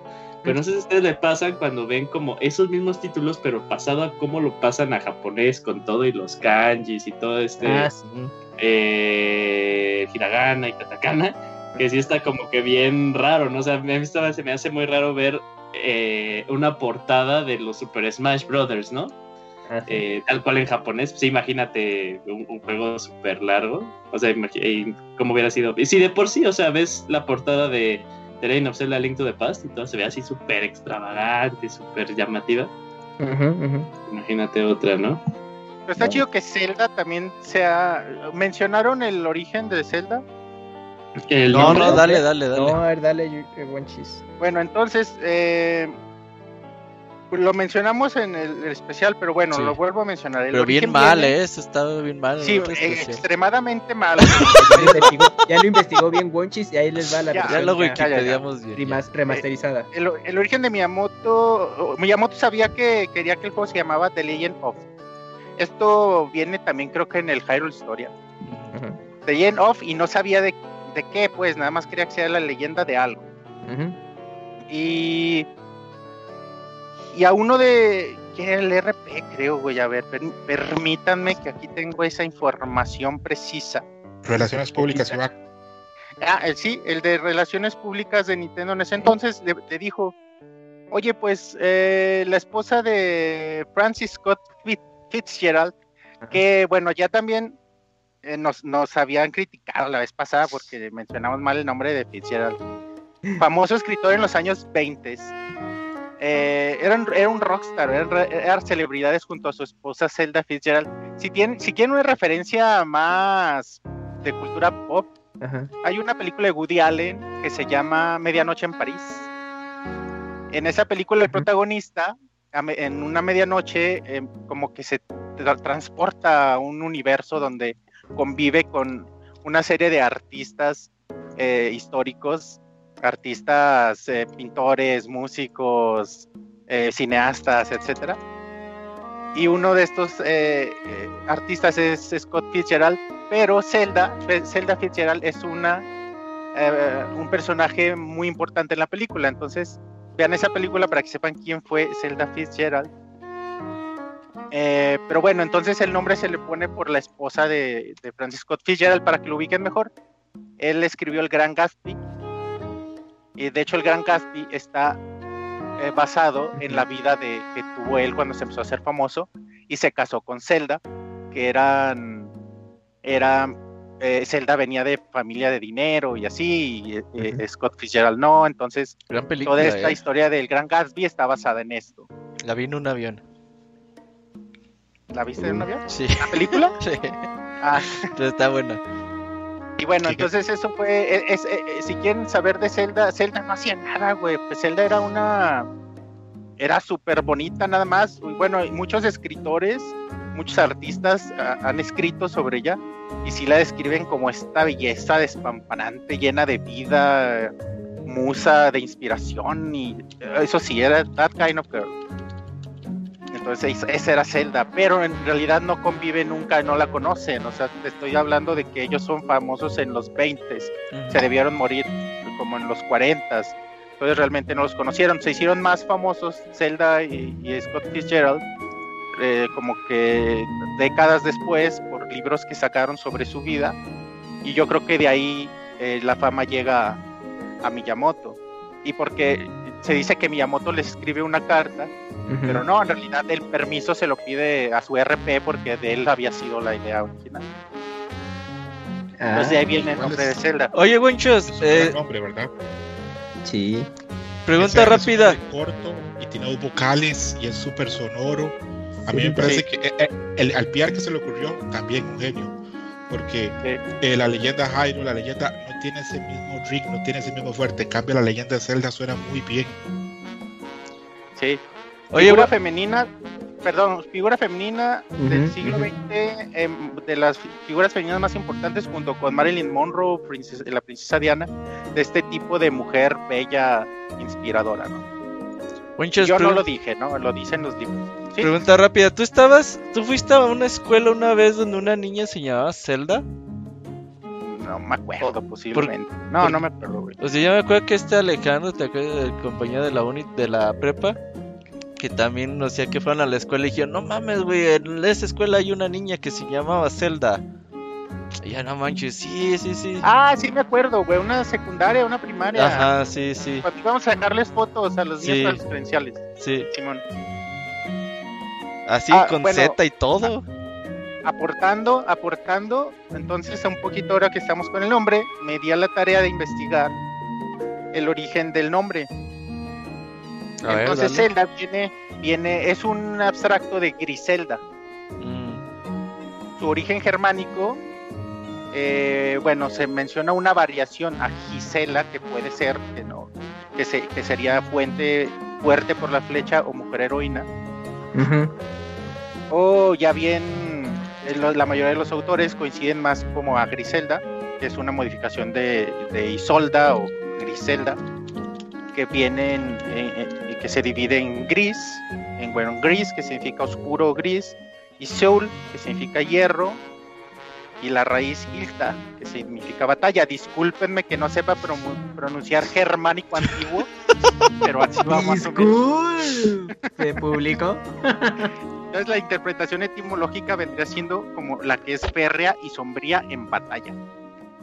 Ah, qué crack, Bonches, O- qué O crack. bien hay- hay- encontré otra etimología posible Mm. Ajá. que es del, del yiddish antiguo de los altos eh, germanos judíos, judíos germanos, eh, que dice que puede provenir de Selig, que significa bendecida o feliz. Entonces es difícil saber su origen, pero bueno. Pero Ese los dos, los dos tienen sentido, ¿no? El primero podríamos decirlo Zelda, la espada, que hace match, y el otro pues también, ¿no? Sí. ¿Ibas a decir algo tú, no, Robert? No, no, no. Nomás se acordó de la niña que se llamaba Zelda. Sí, porque Ahora, o sea, a pues- mí no me tocó, pues ustedes me la platicaron. Ahora recordamos a. Yo no conozco a nadie más que a la hija de Robbie Williams, ¿eh? Ah, como más. Sí, también. Bueno, Ha de haber Ficheros, ¿no? El pues, nombre. Yo sí tengo Ahora una hija, le pongo Zelda Zelda, fijo, clavado. Yo sí conozco a una Zelda. ¿Sí? ¿Quién? Sí, pero no tiene, bueno, no, es eh, una, una compañera de trabajo, pero no tiene absolutamente nada de relación con el juego. Oh, ok. es Este, Zelda. Sí. no, Oye, no, en Sabrina no, ha- en la serie de Sabrina la mujer adolescente hay una tía que se llama Zelda A la tía también. Zelda, sí. Pero es, es está escrito de otra forma, creo que ¿no? no es con Z, ¿eh? Sí, Es con sí, C de casa, según yo. Pero bueno, si tomamos en cuenta que viene de Griselda, pues Griselda sí es bastante. Mm, sí, eso sí. Sí hay celdas, hay pocas, pero hay. Ujú. Eh, no sé si ya mencionamos acerca de, de cómo Koji Kondo hizo el tema del Overworld. Ah, No, no, no. esa está buena, hablando de la música Eh, ¿Quiere decirlo alguien o lo digo yo? No, dale, dale. adelante Ok. Bueno, eh, una vez más en este juego estaba el legendario Koji Kondo, que en el primer programa de Pixelania hace 8 años Robert dijo que iba a saber Koji Kondo que después iba a vivir de dar conciertos con esa música, ¿verdad? Mira. Exacto, güey. Qué bien, Sí. bien documentado. Bueno, pues eh, Koji Kondo eh, es un músico legendario de Nintendo, creador de melodías que nos acompañan hasta el día de hoy. Fue el encargado de la música de Zelda, que en este caso los dos temas que vienen en este juego, el de los Overworld y el de los calabozos, pues nos acompañan hasta el día de hoy. Y el juego, perdón, la, la melodía principal estaba, iba a ser el, el bolero de, de Maurice Rebel, esta canción famosa de compositor francés. Pero faltando muy pocos días para que el juego pudiera lanzarse, se dieron cuenta que los derechos en Japón duran, el derecho de autor dura 50 años. Entonces que no era factible sacar ese juego en Japón con esa música. Entonces Koji Kondo en solo una noche hizo ahí la modificación para que el tema sea el que hoy por hoy tenemos. Eh, yo he oído bastante el bolero de Rebel y bueno, será que yo tengo un desconocimiento musical muy grande, pero yo sí lo siento, siento diferencias en él, no. Me imagino que entonces que el trabajo que hizo Koji Kondo fue pues muy muy muy bueno. Fue Y- muy variado. Sí, sí, amigo. No, no, no, sigue, sigue, sigue muchas. Ah, nada más mencionaba eh, Bolero de Maurice Rebel. Sí, sí entiendo por qué la, la pudieron elegir. Supongo que en esta búsqueda de... ¿Sí han escuchado el Bolero de Maurice Rebel? Sí. Se hizo muy famosa en México por la película de Cantinflas, De del Bolero de Cantinflas, exacto. Pero entonces esa rola eh, Esa rola. lleva un ritmo y, y un tempo que Tema. no cambia. Ajá. lleva un ri- ritmo y tempo que no cambia, no es una mel- melodía repetida una otra vez, eh, salvo porque se van incluyendo los instrumentos. Entonces va, van increciendo, pero es lo mismo, lo mismo una y otra y otra vez. He ido a varios conciertos que tocan bolero y para mí es una pinche flojera porque es lo mismo y dura 15 minutos la rola de lo mismo. A lo mejor ese punto que mencionas a Kondo y le vez. Porque quedaba bien para un tema repetitivo en videojuego. Eso iba, exactamente, creo que entiendo por qué decidieron ponerla y creo que se acopla perfecto. Y nada más sumando, sumando al comentario, entonces hay una rola en particular que dicen que es en la que Koji Kondo se basó para esa noche crear ambos, bueno, el tema so- sobre todo de los calabozos y es muy evidente. Se llama April, Abril de Deep Purple. Salió en 1969, dura 12 minutos. Si no la han escuchado, háganse un favor, vayan y escúchenla. Es una chingonería de rola. Pero en lo particular, eh, el tema de los calabozos sí, sí es muy evidente que es que, que viene la inspiración de ahí, ¿no? El temita de- reconoce. No lo ha dicho, pero en una entrevista a Nintendo Power Ajá. sí menciona que en su juventud él daba, eh, él, él participa en una banda que daba conciertos tributo a Deep Purple. Eso sí, Ah, sí, lo, sí lo veo mencionado, pero así como propiamente decir, bueno, de acá tomé la, la melodía, no, no, no lo admite. El Es, cabrón. es muy, es muy evidente, ¿eh? O sea, Pues no te realmente- Es que Un tiene, ta- eh, tiene muy parecido el tan, tan, tan, ta, ta, ta, y ahí, bueno, la de Sí. Purple ahí varía mucho, pero sí tiene esa estrofa muy marcadísima. El- como el cambio, ¿no? El tiri, tiri, tiri. Sí. Ese, y, y además no solo la de los calabozos, si te pones a escuchar la rola completa, tiene una parte heroica también que a mí sí me dice, ay güey, sí se parece, un bueno, hay que ser ya muy mamador, pero sí se parece un poquito pues a este tema principal también. Sin pedo pudo ser la, la inspiración de ambas rolas, ¿no? O sea, tiene todo este bagaje musical Koji Kondo y en una noche le sale esta rola y, y no, no es nada de extrañar que su inspiración pueda venir de ahí. ¿Qué, Quizás hasta que él se dé cuenta, ¿eh? qué mística que tienen esas historias de, por ejemplo, esto Koji Kondo que hace esa canción en solo una noche. Me recuerda mucho cuando Nobuo Uematsu dice que él hizo la, la melodía esta, la fanfarria de Victoria de Final Fantasy, la hizo en 15 minutos. También, porque él estaba obligado a hacerla, le dijeron, haz una canción elegante de Victoria, ¿y qué, qué hago? Y que en 15 Ajá. minutos, así en una media hora la hizo. Es- esa, es- es- esa mística, exacto, esa mística de los grandes compositores es increíble. Ahora, eh, a mí me gusta mucho bueno, la música y también me gusta bastante la ingeniería de sonido.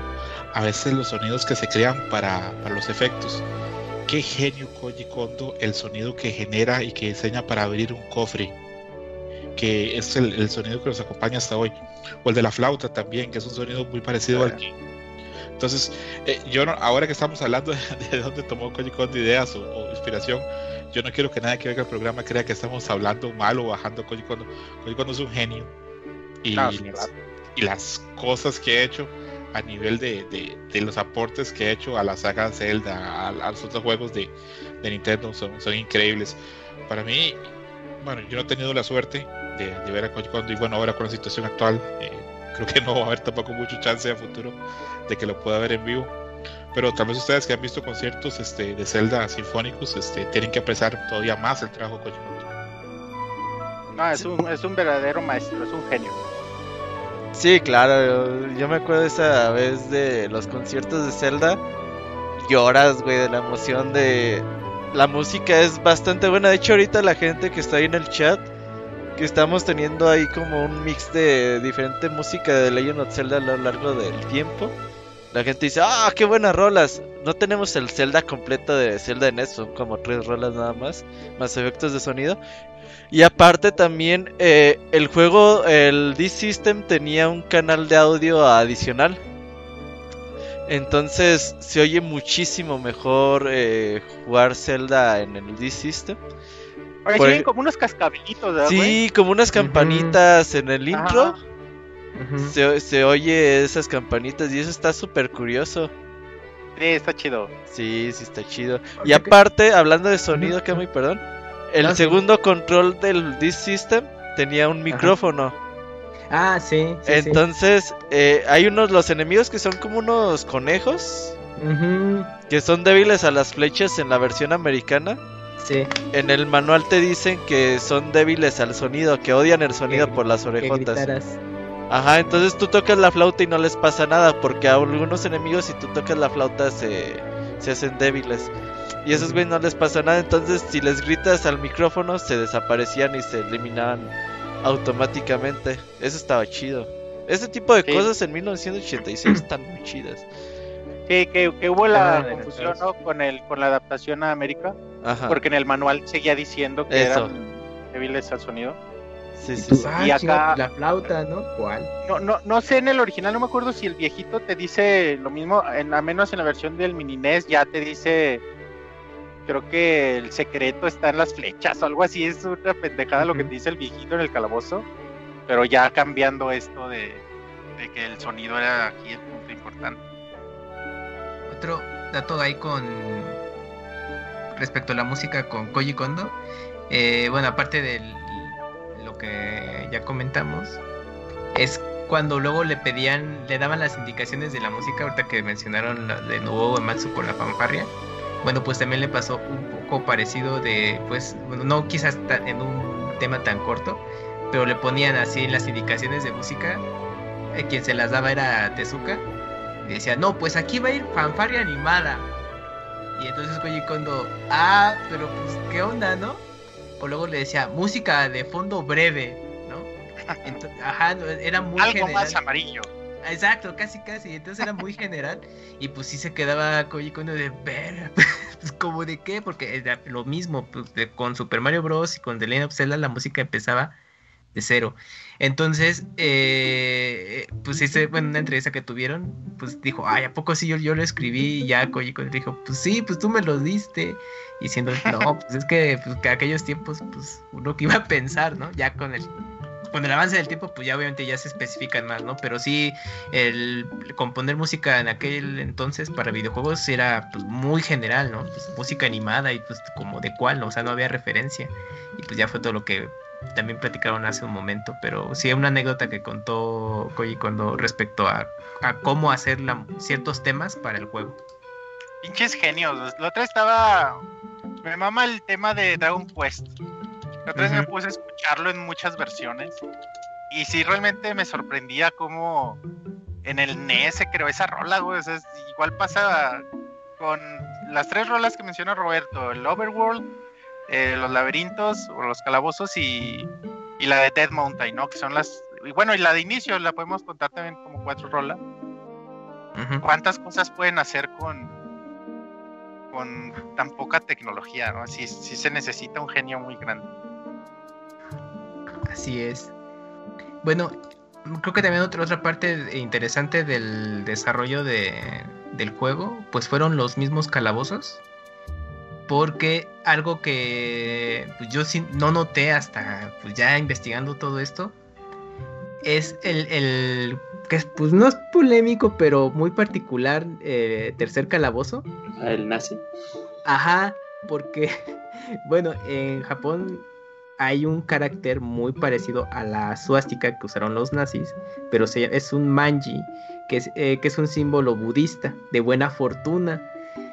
Entonces, pues cuando hicieron el, Pues a lo mejor se le hizo un detalle interesante, pues a los desarrolladores japoneses teniendo una connotación totalmente distinta de eh, este símbolo para su cultura, pues dijeron, bueno, pues podemos hacer eh, un calabozo que tenga esta, esta forma.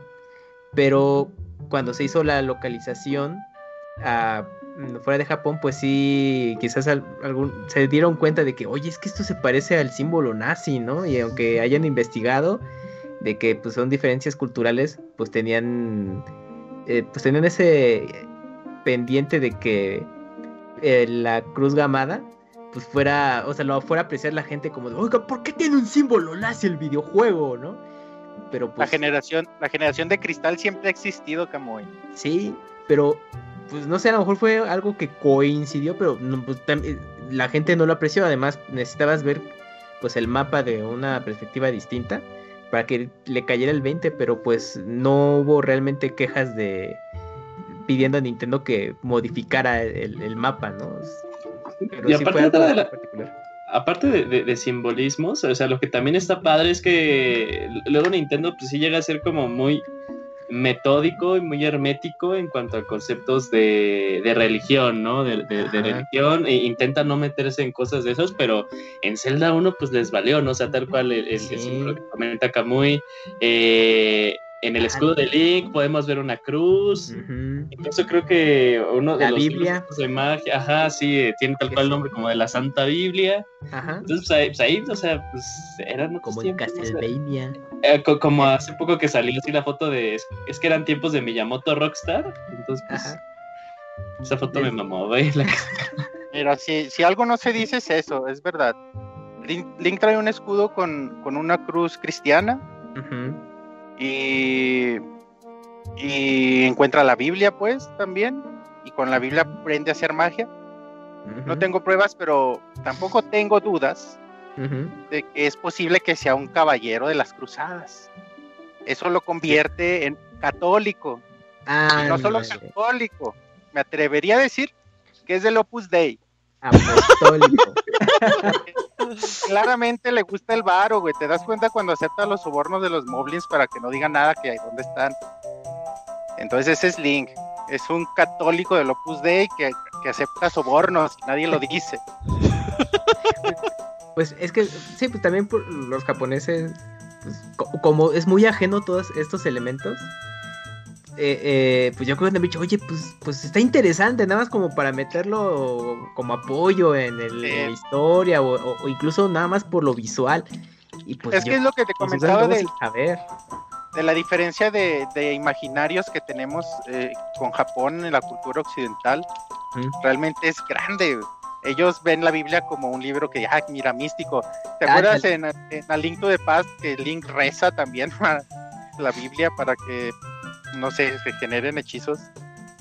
O sea, realmente es eso, ¿no? Es Link. Link es cristiano, hay que aceptarlo. Bueno, pero...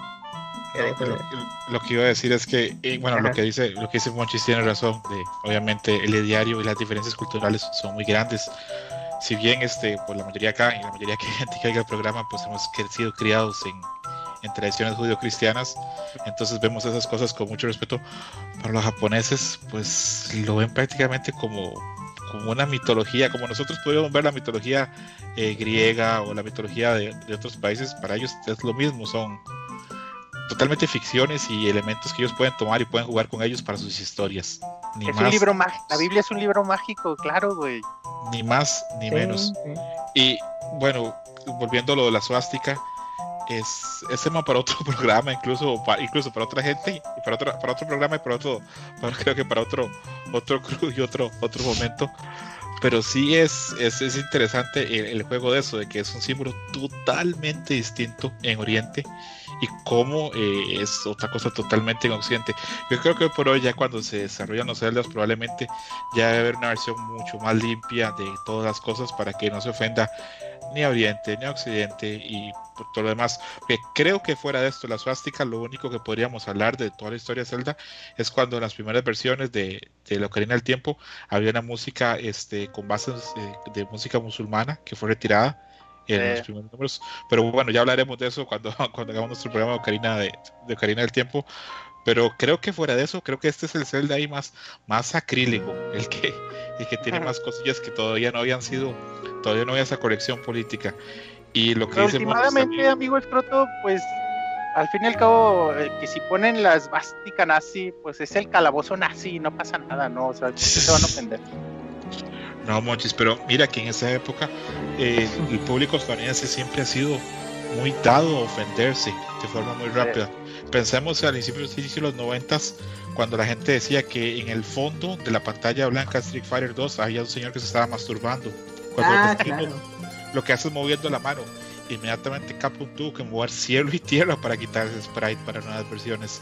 Entonces, yo creo que ese- es- esa sección de público norteamericano que está deseosa, anhelando ofenderse por algo, ahí está, siempre ha estado ahí. Que es interesante que esto pasara bajo el radar de la suástica. Ah, y, y no, y no nos vayamos muy lejos, o sea, por ejemplo, un, un- un caso muy, muy actual, eh, cuando salió Steve en Smash, cuando ganaba y una de sus poses de, de que Ah, ganaba sí. era que terminaba de comer la carne y la bajaba y parecía que pues, era su pene, ¿no? Sí. Eh, entonces, o sea, que hasta que la historia está hasta súper padre, ¿no? O sea, cuen- cuentan las personas que cuando ya lo vio Phil Spencer, o sea, lo vio Phil Spencer y dijo, ah, sí van a cambiar esto, ¿verdad? Eh, y al No. final, lo terminaron cambiando, ¿no? Pero pues es, es, también como con estas diferencias que siempre existirán entre Oriente y Occidente. Pues Oriente sí te pues, pinches enfermos, ¿no? Ni que fuera un pues, que fuera un tentáculo de pulpa, ahí sí, pues ellos se ponen bien locos, ¿no? Ah, exactamente. Pero, pero sí. bueno, aparte de este del diseño de los calabozos, de, bueno, este que mencionamos en particular, ¿qué, ¿qué, les pareció como esta retrospectiva de a cierto punto de, de ver cómo fueron los calabozos diseñados en, en este primer Zelda? y pues que pues, la base por mucho tiempo se mantuvo. ¿Disfrutaban todo ese tema de exploración que mencionábamos al principio o también se les dificultó como recuerdan en su momento? A mí se me dificultó, yo siempre he sido muy lineal en cómo juego. No soy de... O sea, por ejemplo, en Breath of the Wild era así de este pedacito y hasta que no esté seguro de que no dejo nada, no me muevo de aquí luego voy, o sea, no me gusta así como empezar un pedacito y luego irme a otro y, y, este juego ya cuando lo jugué dije, ay, güey, pues está muy grande el mapa, ¿qué hago? Me quedo aquí, me tengo que ir a otro lado, al principio me costó, pero ya después que le agarras la onda dices, ok, eres libre de ir más o menos hasta donde quieras, hasta donde tu nivel te alcance y a ver qué te encuentras, una cueva, un río, un lago eh, er, estatuas que se mueven. Eso estaba muy padre, a mí me gustó mucho. Es que, por ejemplo, sea, tal vez siguiendo eh, la pregunta la pregunta específica del CAMS, eh, es que llegaba, o sea, a mi parecer llegaba a ser muy abrumador a veces eh, explorar los, los, calabozos, porque había veces en las que, bueno, prácticamente en todos los calabozos, los varios cuartos llegaban a parecer similares, ¿no? O sea, eran el mismito, nada más que con un malito por acá, otro malito por allá. Entonces, a mí sí muchas veces me hizo pensar de, ya había pasado. Ajá, sí, sí, sí me pasó. Y era algo, y era algo que, eh, que fíjate, o sea, al final, pues, A Link to the Past, pues tenía la misma estructura de creación de, de calabozos, mm. pero eh, una forma incluso muy sencilla, incluso para tu cabeza, para que tú dijeras, ah, no, por aquí ya pasé o por aquí no he pasado, pues fue ese, e, esa animación básica de que parecía que Link estaba subiendo escaleras o estaba bajando escaleras, ¿no? O sea, ya con ese concepto decías, ah, estoy en, un, en otro piso, estoy, estoy en otra parte. Pero aquí pues sí pasabas y decías, ah, se ve igual, ¿no? Y luego aparte pues de que no estaba bien, eh, no había algo que te dijera, aquí por una bomba se va a romper el, eh, la pared, ¿no? Y vas a entrar a un cuarto secreto, ¿no? Acaso que fueras como que muy eh, o si te basaras en, los tips que te daba el juego, o veías que algo había raro, ¿no? Cuando abrías el mapa. Eh, pero sí, o sea, sí, a, veces a mí sí me parecía llegar muy abrumador, porque sí decía de todo. A mí donde también, bueno, coincido un poco contigo, es que ya, haz cuenta, avanzaba mucho en el calabozo y ya tenía los ítems eh, requeridos, ¿no? Los clave, yo, ay, a huevo. Y entonces, pues ya me hacían un montón los enemigos. Y decía, bueno, pues va de nuevo, ¿no? Con mis tres corazones y entonces decía, bueno, pues ya pasé por ciertos cuartos, ya no es necesario, me voy derecho. Pero sí llegó un punto en que era así de verga, ¿cuál era? Izquierda, derecha, no, a ver, izquierda. No, es que este me va a conectar a tal cuarto y yo ya me quiero ir derecho justamente pues porque quiero ir ya con el jefe, ya tengo el ítem que necesitaba. Y no, luego daba una vueltota y dije, ay, qué pendejo, es que no me tenía que haber dado la vuelta y era todo derecho, pero sí pasaba porque los calabozos, obviamente por las limitantes, pues eran muy similares. Y también había un truco de que, que se conserva todavía el día de hoy con la serie. Es cuando entras a calabozos y está el grupo de, enemigos. Entonces a fuerza los tienes que eliminar para poder mover el switch que te abre la puerta. O bueno, que o sea, lo puedas activar o eh, si no existe el mecanismo simplemente se abre. Pero en los juegos más recientes pues te malacostumbras y entonces tú, tú limpiabas el cuarto de enemigos y ya, ¿no? Pues entrabas derechito, la puerta abierta, no tienes que activar nada, vámonos, ¿no? Y en este primer celda era de... No, pues ¿qué crees? Si los tienes que volver a matar. Yo, no mames, tengo tus corazones. No, pues a ver, hazle como quieras. Y ocasionalmente, eso me llamó mucho la atención, había cuartos donde los enemigos no aparecían y pues ya tú, tú avanzabas normal pero luego morías, regresabas y aparecían y no, pues los tienes que matar para poder seguir. Bueno, se abría la puerta y tú, no manches, pues, qué pex. Pero sí me pasaba eso. Que también punto aquí a mencionar es que puedes pasar luego los calabozos sin explorar todo el, el- el calabozo. O sea, Ah, llegas sí, al sí, jefe, sí, lo matas, pero te falta la mitad del calabozo, ¿no? Dices, ay, güey. Y, y, y, y si, te da la inquietud, cla- claramente el juego se divide en dos, ¿no? Como ya mencionamos, este, esta parte de exploración, del bosque, de bla, bla, del río, de la playa, de la montaña. Y esta parte de los laberintos. Eh, que, bueno, aquí en este juego lo llaman laberinto, no calabozo, precisamente porque es igual. Y, y- pero también significa un, un, un trato de, de exploración, al igual que en el exterior, pero ahora aquí. Tiene que explorar eh, cuarto por cuarto y ver qué hay en cada cuarto. Y para ver qué hay en cada cuarto es llegar y matar a todos los enemigos. Ah, mira, sí salió una llave. O ah, no salió nada. Y luego, cuando, como decía Julio, te das cuenta de con las bombas, decir, ah, ok, llegué aquí, a ver aquí, pongo bomba, no, no hay nada. Aquí pongo bomba, ah, cabrón, si hay algo. Y, y e- ese es el trato de los laberintos. No es como, como estamos acostumbrados ahora, que sabemos y el mapa nos da todo y sabemos como más o menos por dónde ir y regresar. Aquí las llaves son compartidas en todos los calabozos. Y, y es el punto, o sea, no sabemos qué hay en el calabozo. No necesariamente necesitamos el ítem del calabozo para matar al jefe. Oye, es, no- es, es sobre este, los calabozos también sobre- son sobre explorar. Y a veces los pasas y dices, bueno, le voy a dar otra vuelta para estos cuartos que no fui. Y dices, ay, güey, el, el boomerang mágico, güey, qué bueno que vine. O, o la vela, o la vela roja, o no sé. O sea, realmente, realmente te invita el juego a explorar porque posiblemente en ese cuarto que no fuiste pueda haber algo. Oye, ¿nunca hiciste trampa de que te faltaba alguna llave en algún calabozo y te fuiste a otro a conseguir una llave y regresaste al otro calabozo, güey? Fíjate que hay en el, en el, en el nivel 2 un truco para ahí toda la gente. Ese juego lo pasas yendo, creo que un cuarto a la derecha y todos para arriba. Y, y lo pasas. Y, y- y en todos los cuartos agarras llave, entonces te, te sobran como... Ahí a los otros cuadros los puedes visitar poniendo bombas.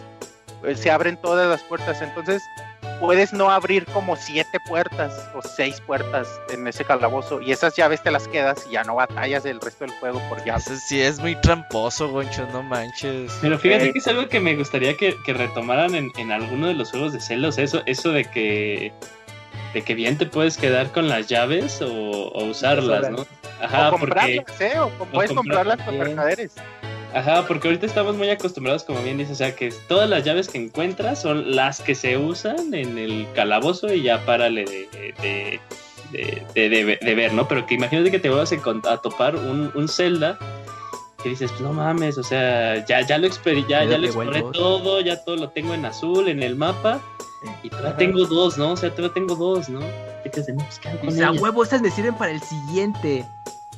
Sí. toma dos.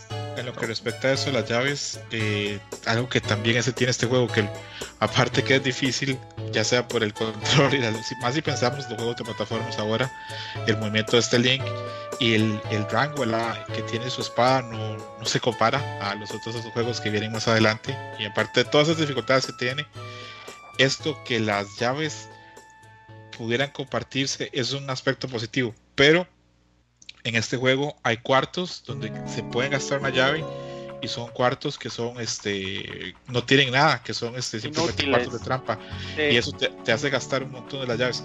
Yo este juego de niño lo sentía muy difícil, todavía lo siento difícil, pero de niño lo sentía más difícil, más que cuando uno sale a jugar, eh, por ejemplo, cuando sales a jugar, digamos, en Breath of the Wild, cuando ya sales, eh, cuando comienzas, ya tienes las herramientas para hacer casi todo durante el juego, pero acá sales sin nada, ni siquiera tienes la espada, tienes que ir a recogerla. Entonces, ahora que veo guías y ahora veo que la gente, por ejemplo, cuando comienza a jugar, va por las bombas, va por los corazones, va por la espada blanca, va por el escudo mágico, va por las flechas, va por medicina, va por el anillo azul, y de ahí arranca el nivel 1, pues se queda claro que el juego tenía todo eso que uno le permite pues elegir eh, los ítems que necesita y llegar a los, este, a los calabozos y que sea mucho más sencillo. Pero en su día pues yo sufría muchísimo, porque yo iba sin bombas, iba con tres corazones, eh, iba con flechas. Es esa linealidad que mencionaba Roberto, ¿no? Porque el juego en realidad sí puede ser lineal, o sea, sí tiene una secuencia y, y- y los laberintos mismos te marcan. es- este es el nivel 1. Sí. Y a lo mejor dices, Ah, este es sí, el sí, nivel cierto. 5 y dices, ay, mejor no.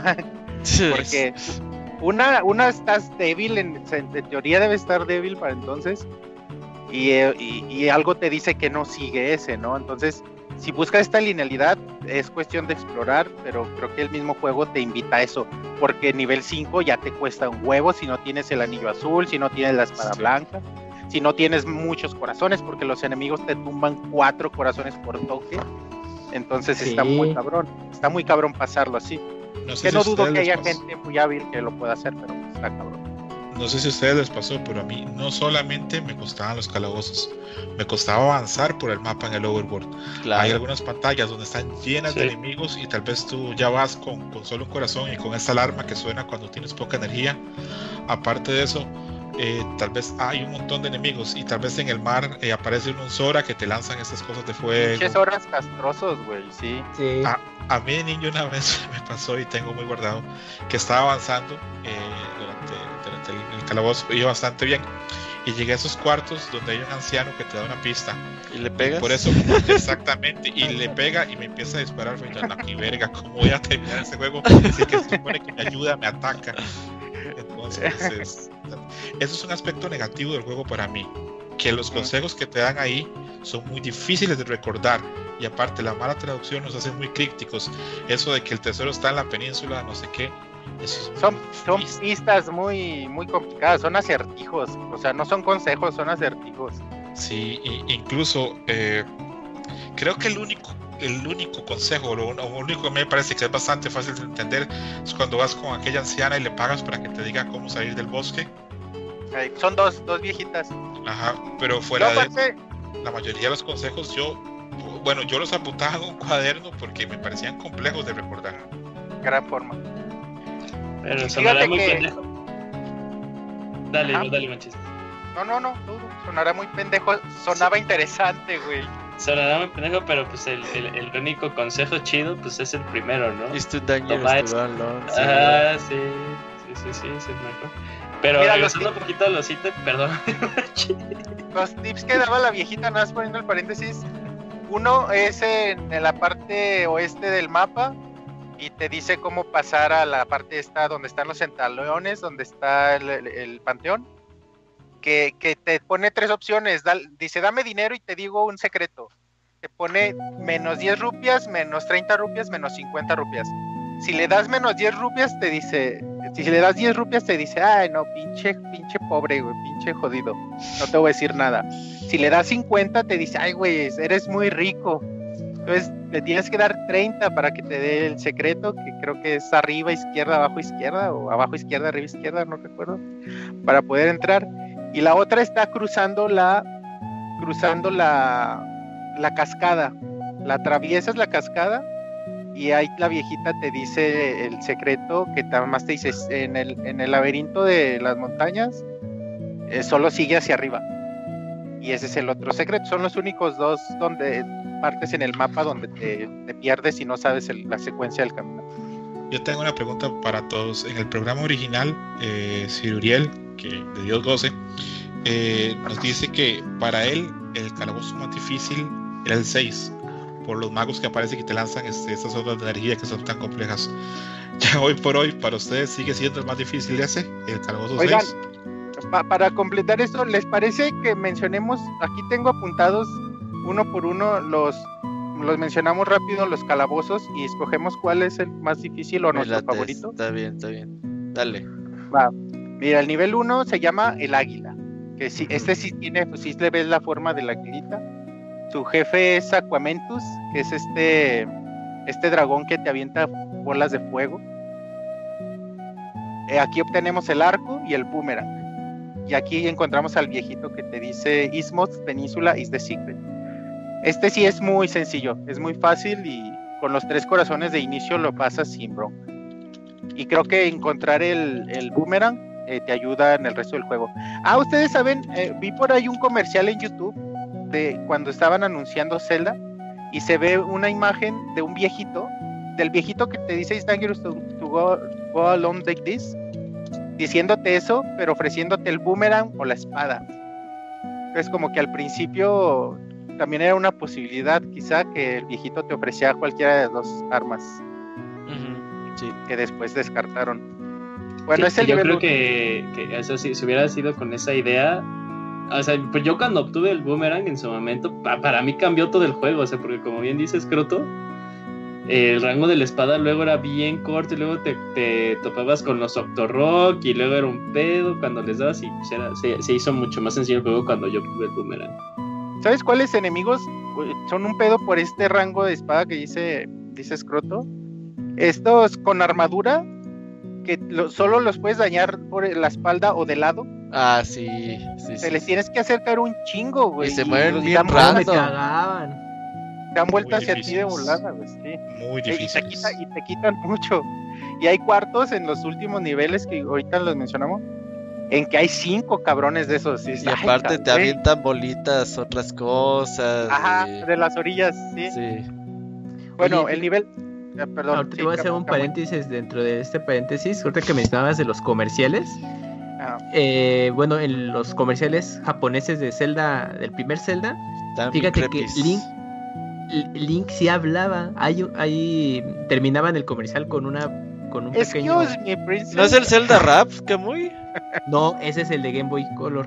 Game Boy digo, Ah. pero el de Game Boy. Ah, ok. Eh, o, o sea, es que los comerciales, los primeros comerciales que hizo Nintendo para promocionar el Famicom y el Super, ver, Super déjalos Mario ver. Bros. y Zelda, eh, eh, era el típico de que era un niño jugando y había otro señor ahí como muy experto y le decía, sí, este juego es Super Mario Bros. y ya te ponían eh, imágenes del juego y ya eh, una voz eh, contándote de qué va el juego.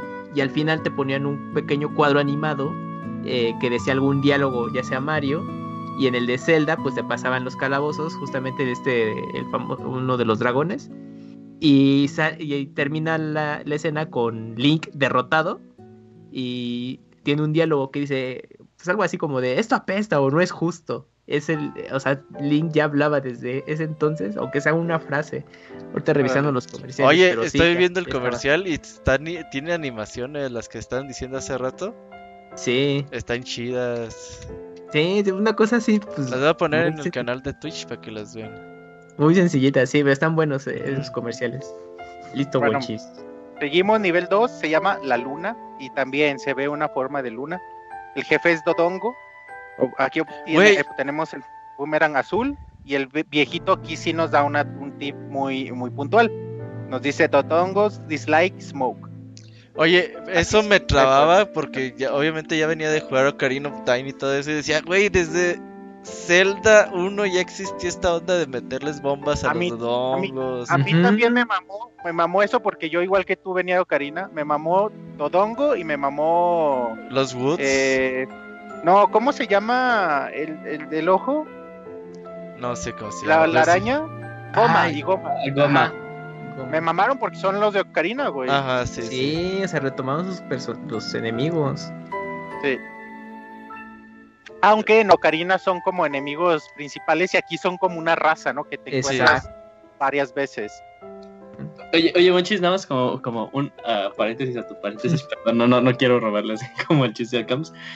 Eh, que fíjate que es y, es, y es algo que acaban de comentar, fíjate que es algo también súper padre como incluso ver gente nueva eh, tratar juegos que tú hasta el día de hoy, pues por ejemplo esas concepciones, como bien diciendo, de Dodongo, que le echas la bomba, ¿no? O sea, luego nosotros que ya hemos venido jugando Zelda, hay, hay mañas que otros jefes pues tienen, ¿no? No será tal cual Dodongo, pero ves que pasa algo con la boca y dices, ah, pues le lanzo la bomba, ¿no? Pero algo que me ha gustado mucho, una cuenta del año pasado, eh, comenzó así su primer Zelda, su primer Zelda fue Breath of the Wild y ahorita está como con los Zeldas 3D, está en Majora's Mask y vi parte de sus capítulos de su playthrough de Ocarina, cómo estaba peleando contra Twin Roba y yo decía así de, pues no mames, o sea, sí está súper sencillo, no sé, porque el concepto pues ya me lo sé, es algo con lo cual yo he ido evolucionando y también es algo muy padre, ¿no? De ser eh, fan de la serie, que hay cosas que se vuelven a repetir, no tal vez con una misma cosa, pero sí en una misma situación. Y es también muy padre ver que tú al día de hoy lo podrás dar por sentado y como algo súper lógico, pero que en realidad no lo fue, ¿no? Y que tú fuiste también parte de esas personas que decía de, ah, no mames, o sea, ¿cómo le hago? ¿Qué se tiene que hacer? Algo muy simple, ¿no? Como, como encender en Ocarina, me re- recuerdo la primera vez que descubrí en el primer calabozo que tenía que encender el... ¿Las telarañas o la- no, el, un pilar, o sea, regresarle el fuego a una antorcha, Ajá. que ahorita para mí es algo tan, tan normal, pues, tan lógico. En ese entonces no lo era, güey. O sea, sí fue de, ah, cabrón, puedo agarrar fuego aquí y llevarlo para acá. Y, y eso quizá un jugador de Aliento de Paz, a lo mejor ya, ya lo traía, ya sabía a qué, a qué iba. ¿no? Es a lo que mencionábamos al principio de que realmente sí es padre esto que menciona Julio, de que evolucionamos como jugadores de Zelda. A ver, bueno, es- Monchis. En el Calabozo 2 entonces es esta parte de, de que les digo que se pueden ahorrar un chingo de llaves, ahí si quieren agarrar el tip, ahí está. Es muy el tramposo, nivel no tres- hagan eso. El nivel 3 se, se llama Manji, que ya lo mencionaban hace ratito. El jefe es Ma- Manandla, que es esta especie de piraña, de planta piraña de 4. Oye, y esas estaban basadas en las pirañitas de Mario. Sí, dice. Sí, se parece mucho. Y de hecho en el manual se describe así. Como Sí, es sí, como sí. una piraña planta, algo así, bueno, algo así. Y el objeto que encontramos aquí es la balsa. Y Oye, el la balsa está bien nos- chida, a mí me gusta. La lancheta. La ocupamos solo para dos cosas, pero sí está chida. Para agarrar un corazón y para entrar al nivel. Calabozo, ajá. El viejito aquí nos da una. Ah, aquí el viejito nos dice: Did you get the sword from the old man of the top of Waterfall? Aquí sí es como. Te dice el viejito: Ve por la espada que está por allá, ¿no? Oye, güey, Chis, todas espadas. estas notas las hiciste en tu replay, ¿verdad? Sí, Qué crack sí, eres, güey. Qué crack eres. Te felicito. Sí. Dale. gracias, gracias. Nivel 4, me hice mi tarea, Robert. Eso, eso, chido. Eso. Nivel 4 se llama la serpiente. Ajá. Esta sí ya no le veo forma de serpiente, pero así se llama. El, fe- el jefe es Gliuk, que es creo que mi jefe favorito de estos juegos, de este Zelda, que es un dragón con, con cabezas que las matas y las cabezas vuelan. Me gusta mucho este jefe. Y aquí ya te enfrentas a, a jefes a jefes pasados. El objeto que aquí Sí. encontramos es la escalera. Y que la escalera es súper útil. Y aquí es un impedimento porque si no tienes la escalera en los siguientes niveles del 5 al, al, al 8 al 9, pues No hay, hay cuartos que necesitan la escalera para pasar. Entonces Ajá. si no tienes la escalera no puedes completar Ya, los siguientes ya te quedaste. El siguiente eh, nivel es el lagarto. El jefe es Dick Dogger. Y aquí obtenemos cuatro bombas más, que empezamos con ocho. Y aquí encontramos un viejito que nos ofrece eh, cuatro bombas más a cambio de 100 rupias. Y obtenemos la flauta. Y aquí, aquí sí el consejo está muy fácil para matar al, a Dick Dogger. Es quizá el enemigo más fácil. Tocas la flauta y Ajá. se hace bonita y ya. Ajá, ese era el truco. Oye, pero matarlo ¿Qué? normal sí está cabrón, ¿eh? Creo que no se puede, güey. ¿No? No sé si con bombas. No, porque, ah, pues yo no probé bombas, pero con la espada y todo, no, eh, no le causas Creo ningún que daño. sí necesitas eh, eso, güey. Ah, ok. Necesitas la flauta. El siguiente nivel se llama El Dragón, el nivel 6. Ujú. El jefe es Goma, precisamente, que también digo, cuando lo jugué por primera vez dije, qué verga, güey, es Goma de, de Ocarina. Y aquí obtenemos el cetro mágico. El siguiente nivel es el 7, que le puse un asterisquito porque es mi favorito. Este nivel, desde cómo entras, necesitas ir a, a donde, a en, el, en el calabozo pasado el viejito te dice, el secreto está en donde no hay hadas. Es el tip que te da. Entonces, a- a- junto a donde hay una, una de las dos hadas que hay en el mapa, en la Sí. que está al lado izquierdo, junto hay una, un claro de hada sin nada. Ajá. Ahí tocas la flauta para que se abra ese nivel. Eso se me hizo Ajá. increíble, güey. Estamos hablando de 1980, güey, no mames. Y ahora 87. sí. siete- Iba a decir que nos llegó acá, pero sí, un año después. Nada más para entrar, güey, al calabozo ya tienes que hacer eso. Y aquí, te digo, es mi favorito por todo lo que implica. Aquí tienes que también llevar el cebo.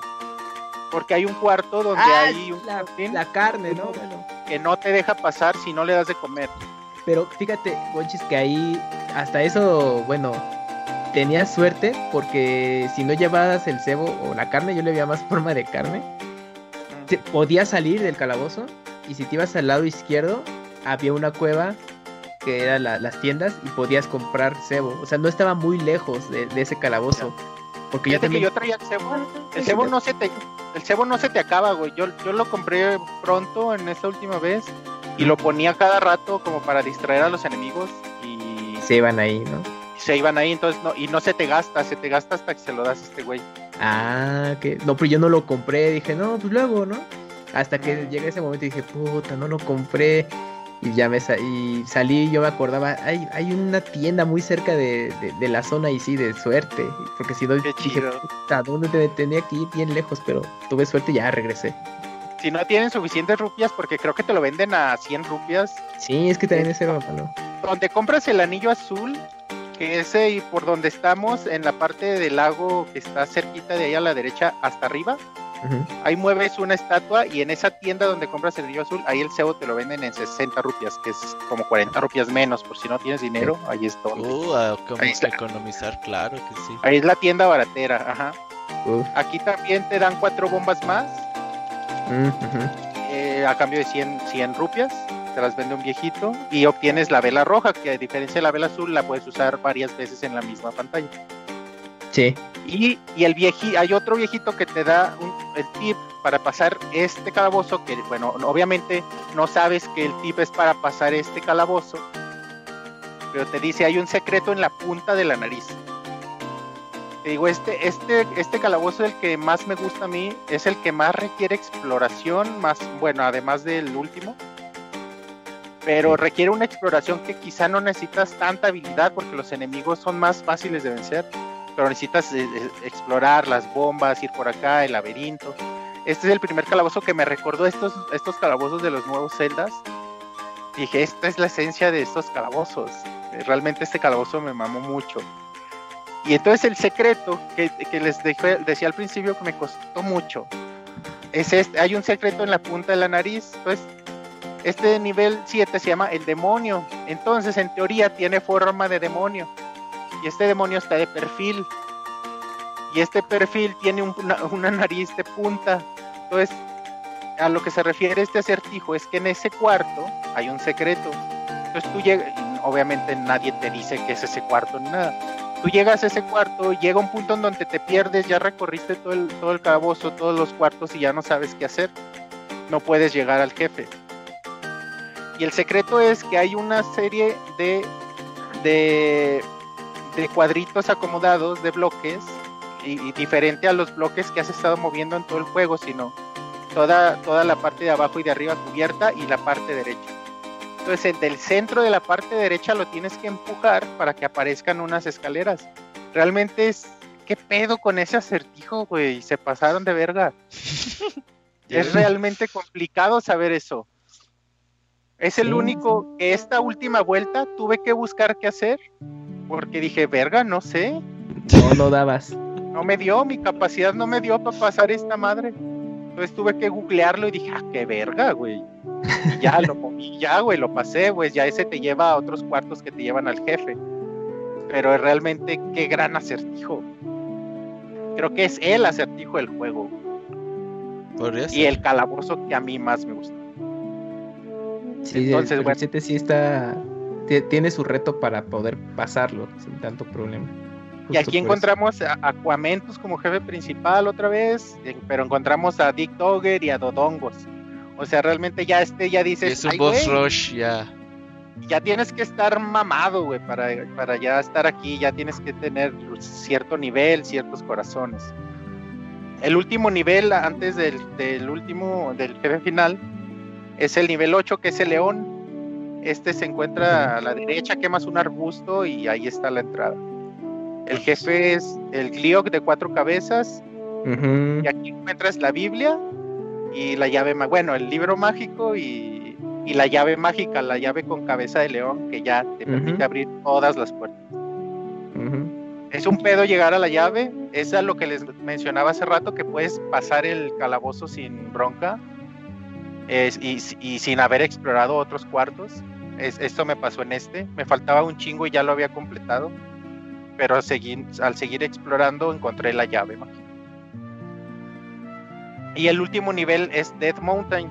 El jefe obviamente es Ganon. Aquí encontramos el anillo rojo y las flechas plateadas. Y aquí un punto importante es que si no tienes la trifuerza completa, a la entrada el viejito no te deja pasar. ¿A poco? ¿Qué te dice? Es, sí, dice que necesitas la trifuerza. Mm. Necesitas, o solo el que tenga la trifuerza puede pasar. Algo así viene, güey, no me acuerdo. Pero si no la tienes completa, no te deja entrar. Y ya cuando la llevas completa, ya no aparece y ya, ya pasas. Es como la entrada y el cuarto siguiente está el viejito. Entonces sí tienes que llegar con todo, con todos Ujú. los, con la trifuerza ya. Y este nivel sí es un desmadre, güey. A diferencia de los demás, está gigantesco, güey. Sí, sí, sí, es, es Es muy grande. complejo. Es muy complejo. Es muy difícil. No, no estoy seguro que haya recorrido todos los cuartos, porque realmente es mucho. Y son complicados los cuartos porque están llenos de Están llenos de enemigos muy magos, fuertes. pinches magos, güey. Ah, sí, también, no mames. Y muy fuertes, enemigos realmente fuertes. Ya, ese es el último nivel, Dead Mountain. Realmente eh, es difícil encontrar Dead Mountain porque es una cueva, pero te digo, a mí ya se me hacía como obvio dónde podían estar las entradas, tanto de las cuevas. Ay, les tocó que abrían cuevas o quemaban arbustos y entraban y les cobraban 10 rupias por, para arreglar la puerta al viejito. Ajá, Sí, sí. Sí. Ya, eh, viejito. Soy amigo de Impas, de un paro. ¿Ustedes encontraron fácil la entrada para, la- para el calabozo 8? Para- No. para- para el- No. Es que, Para el 8 a ver, sí, para el 8 sí. A mí me costó muchísimo. Cuando la primera vez que lo jugué, que lo jugaba, te repito, con, con amigos de infancia, nos costó mucho. Dice eh, ella Noma que el Zelda tiene algo muy importante y es que hace sentir al jugador inteligente cuando soluciona, cuando logra eh, solucionar algún acertijo o algo, por ejemplo, un puzzle, un puzzle, cualquiera de esas cosas. Entonces, cuando uno ya ha jugado muchos Zeldas, que ya tiene la lógica de empujar los bloques, de encender las llamas, de poner las bombas donde ves una grieta, pues tiene todo el sentido. Hay algunos este, puzzles ahora, por ejemplo, en el último Zelda Breath of the que sí te hacen sentir inteligente, entonces Zelda lo, lo logra.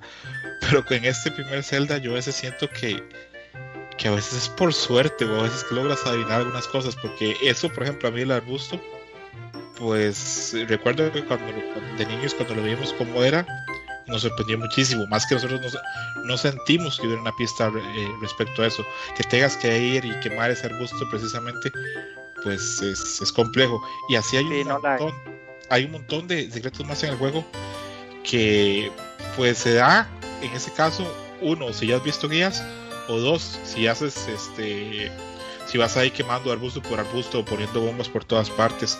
Hay muchos de los calabozos, casi todos los calabozos se pueden hacer más fácil, tienen varias formas de solucionarse. Hay algunos que por medio de las bombas los puedes solucionar muy fácil, pero el problema es que en ese, en ese momento, cuando lo jugabas, tal vez de niño no sabías y pues las bombas tampoco sobran, menos cuando comienzas que solo puedes llevar 8. Entonces, Ocho. es- Luego esto, es esto que te decía, que realmente no sabes si debas derrotar a todos los enemigos en un cuarto para obtener un ítem al principio. cierto. Entonces no sabes que si te brincas ese cuarto no pasa nada, pues lo tienes que completar a ver qué pasa. Yo, yo creo que todavía el último calabozo, el, el de Death Mountain, sigue siendo bastante con mucho reto. Me parece que lo podemos comparar a juegos actuales y tiene su buena dificultad. Me gustaría ver a alguna de, los jugadores nuevos hacer este, este Zelda e intentar terminar ese calabozo. No, sí está muy pasado de lanza este calabozo. Sí, es una liviane en este mismo calabozo encontrar el anillo rojo. Porque sin él, ay güey, si pierdes cada dos, tres cuartos. Sí, sí es complicado. Es complejo. Y el anillo rojo sí te hace sentirte mamadísimo, porque te hacen Claro. ahora la mitad del- de lo que ya te La mitad de la mitad, parte. ¿no? Sí. La mitad de la mitad, ajá. Sí. Julio ya se durmió. Entonces. Otro, otro tip que les, otro tip que les voy a dar entonces, ahora Aquí estoy, que aquí estamos, estoy. ahora que estamos en esto, Ajá. hay, hay cinco, y que mencionaba Scroto que veía cómo gente pasaba el juego. Hay cinco corazones eh, que podemos obtener fuera de los calabozos. Y tres de ellos los podemos encontrar desde el principio, sin, sin necesidad de hacer nada. Y son muy fáciles de encontrar, bueno, más que obtener las bombas, que las obtenemos al azar derrotando moblins o estas, los, los chuchu, ¿no? ¿Cómo se llaman? Esos güeyes que están en la playa, pues, son los que te dan bombas. Que es uno que quemando un arbusto cerca del lago de nivel 1.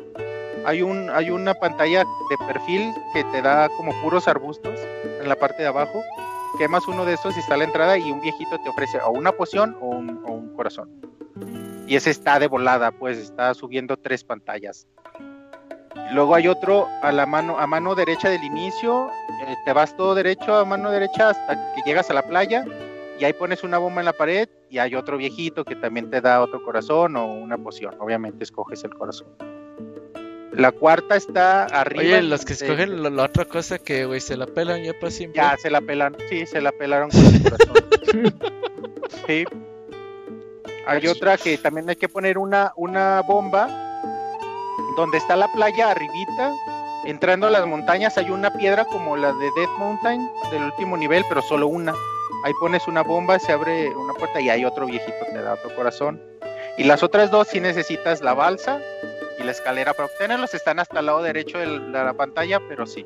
Uno con la escalera está visible hasta la derecha y otro con la balsa te lleva como una entrada de un calabozo y ahí hay un viejito y otra vez te da el calabozo. Entonces es importante eh, saber que existen estas ayudas para completar sobre todo los niveles avanzados, porque te digo que los enemigos te quitan cuatro corazones del, Ujú. por tocarte. Entonces, si no tienes suficientes corazones, no puedes obtener la, la pantalla, la, la espada blanca te la dan con cinco corazones.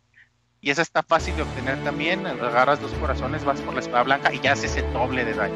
Porque si no obtienes esta, esta espada, creo que son ocho golpes a, los enemigos, a los entaleones, y dices, güey, no, no los mato. Si aguantan mucho. Eh, El anillo azul lo tienes que comprar, cuesta un chingo, cuesta 250 rupias. Las bombas las puedes comprar desde el principio, no están caras. La vela azul la tienes que comprar. Las flechas las tienes que comprar, las pociones y el escudo mágico lo tienes que comprar. Qué coraje cuando de estas madres te comían y te quitaban tu escudo mágico, güey, te costaba 90 rupias extra. Oh, sí, bien cierto. Y- Yo me la aventé mucho sin escudo, eh. Eh, no, a mí sí, sí te ayuda mucho el escudo. Sí, pero yo para decía, ya no a les va los- a pagar, a ya los sí me voy. fantasmas, güey, a los fantasmas sin escudo, no Está mames. bien perro, sí, así me lo aventé. Los magos, No, mames. magos. ¿Qué es esto? Y te digo, yo, afuera obtienes la espada blanca con 5 corazones, la espada mágica con 12 en el, en el, en el cementerio, en, en el cementerio en la parte de a- arri- hasta arriba a la derecha, en la tumba, como la segunda tumba en la de medio, ahí vas a encontrar un viejito que te ofrece la espada, pero solo la puedes obtener con 12 corazones. El brazalete lo obtienes afuera, aunque el brazalete creo que solo sirve para los wards, que está leve y, ya. Y ya, y bueno, y la carta, la carta para las pociones que te la da el viejito. Y ya es importante saber eso si quieres pasar el juego porque realmente te ayudan un chingo, güey. Tanto los corazones como, Sí, como las mejoras para estos niveles. sí, más que nada por el daño que te causan los enemigos. Que pues te- teniendo ya todos los corazones dices, bueno, al menos puedo aguantar otro, otro tramo, ¿no? De, del camino o del mismo calabozo. O ya si te pusiste súper vergas para tener el menos daño posible, ya con el jefe, pues también aguantarlo. Por ejemplo, con los dragones, sobre todo el de cuatro cabezas, pues luego tenías que estar evitando los ataques. Pero si yo llegaba a un punto en que ya, güey, yo no lo quiero volver a empezar de todo el pinche camino del calabozo. sí te da coraje. Y ya me acercaba y digo, órale, ya rápido en chinga. Y aunque me estaba dando de, de daño, de sí aguanto, sí aguanto. Y ya, no, vámonos, ya. La trifuerza al siguiente. Porque no mames, es que luego sí, sí estaba, era muy castigador el juego de eso, ¿no? De que, ok, te dejamos al principio del calabozo tres corazones, no, no mames. Fíjate que yo me acostumbré a entrar con poción completa, con poción azul, a los calabozos para evitar eso. Sí, sí, te hace para, sí yo, yo lo aplicaba ya hasta en los últimos. Y dije, ay, bueno, pues ya me tardé para comprar las pociones. Pero sí es Sí. un buen tip. Súper necesario las pociones. Yo. Son luego- 68 rupias, realmente no son caras. Sí, yo sin esas No, no, nos, pociones. no nos patrocinó la viejita, ¿eh? Les tengo una duda. Ay, rehaciendo flashback del juego. Yo recuerdo que las primeras veces que yo llegaba con Ganon lo sentía imposible de vencer. Después ahora cuando ya ves los videos de la gente que ya sabe qué hacer, los patrones, las flechas, todo lo demás, pues es relativamente accesible. Pero las primeras veces para mí era imponente. Yo no lograba hacerle nada. ¿Les pasaba a ustedes también o fue solamente cosa Sí, Sí, totalmente. unos 10, Y- 9 y- intentos. Y más que nada porque a mí se me hacía que el, el arco era el arma más, ¿cómo decirlo? Más difícil de que sirviera. Porque No te como sirve que en se- este juego, claro.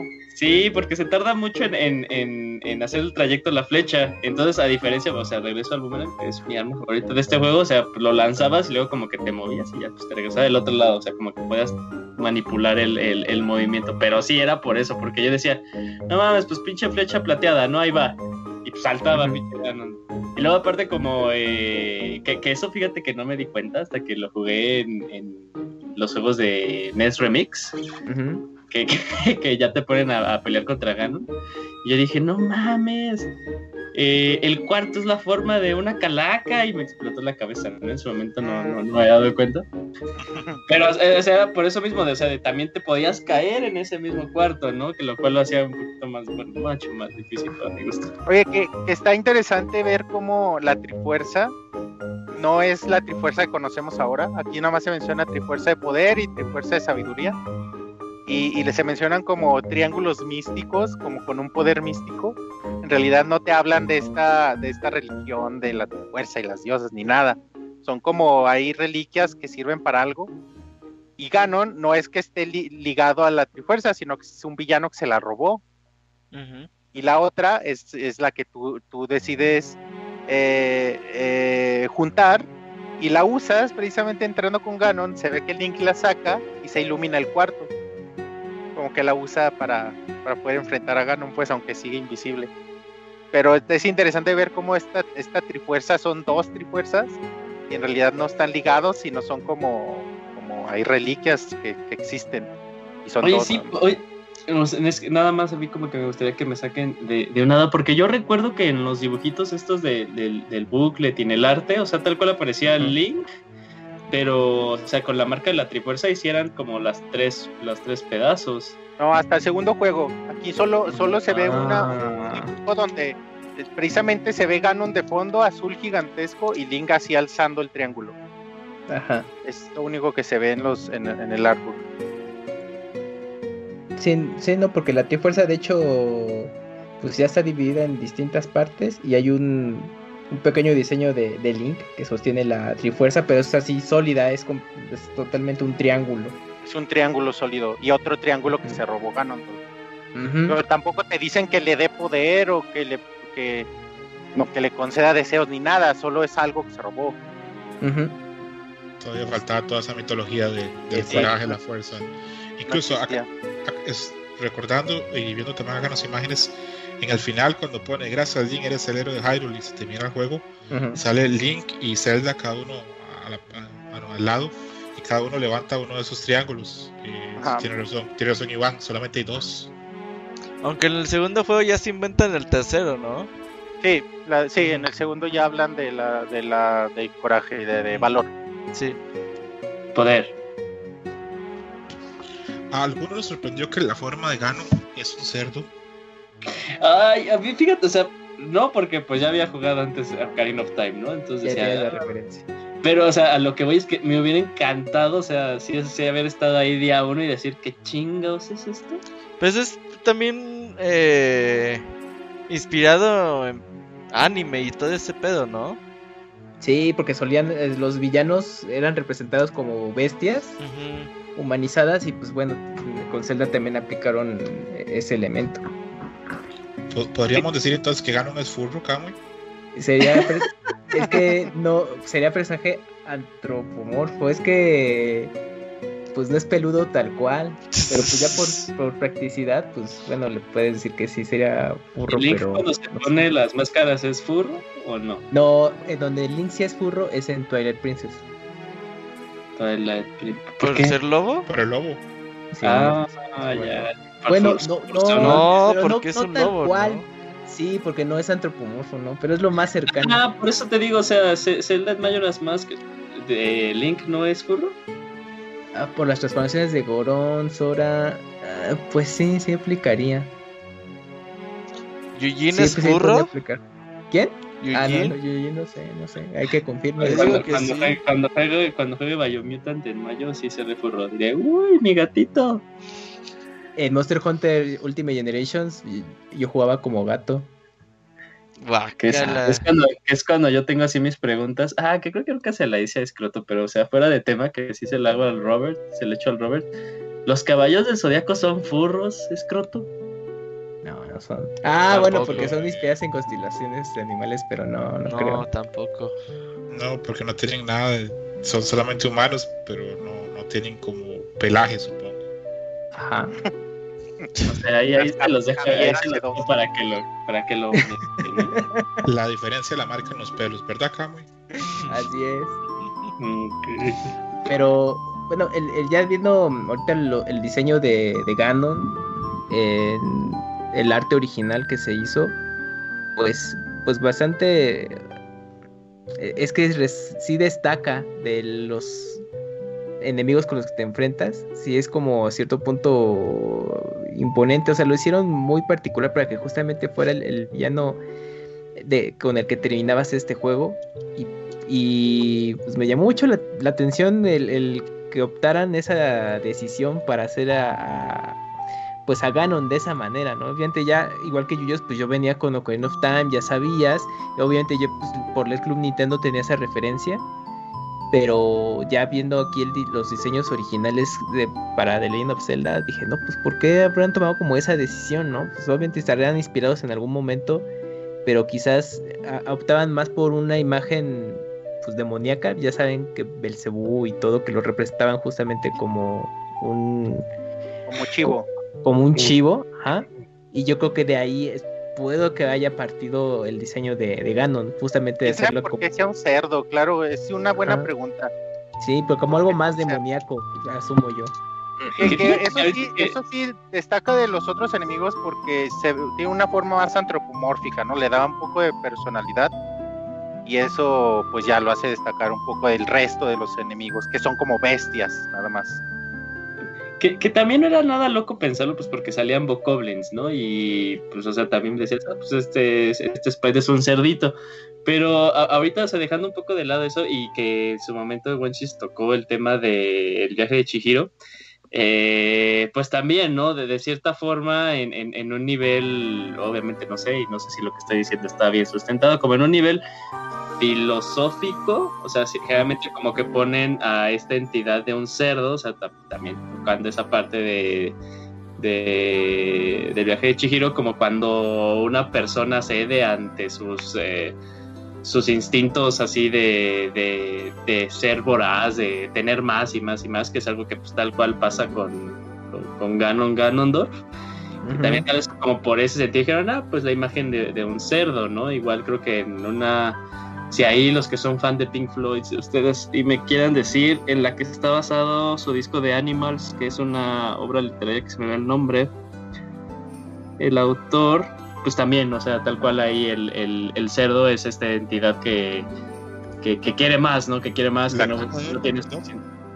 Ah, sí, sí, esa, esa misma. esa misma. Pues sí, a lo mejor sí va por ahí, ¿eh? Yo te, te voy a interrumpir ahí, lo siento. Esto que mencionas es un punto muy válido, pero es que tiene unas connotaciones muy pesadas. El cerdo es un animal que tiene muchas connotaciones negativas.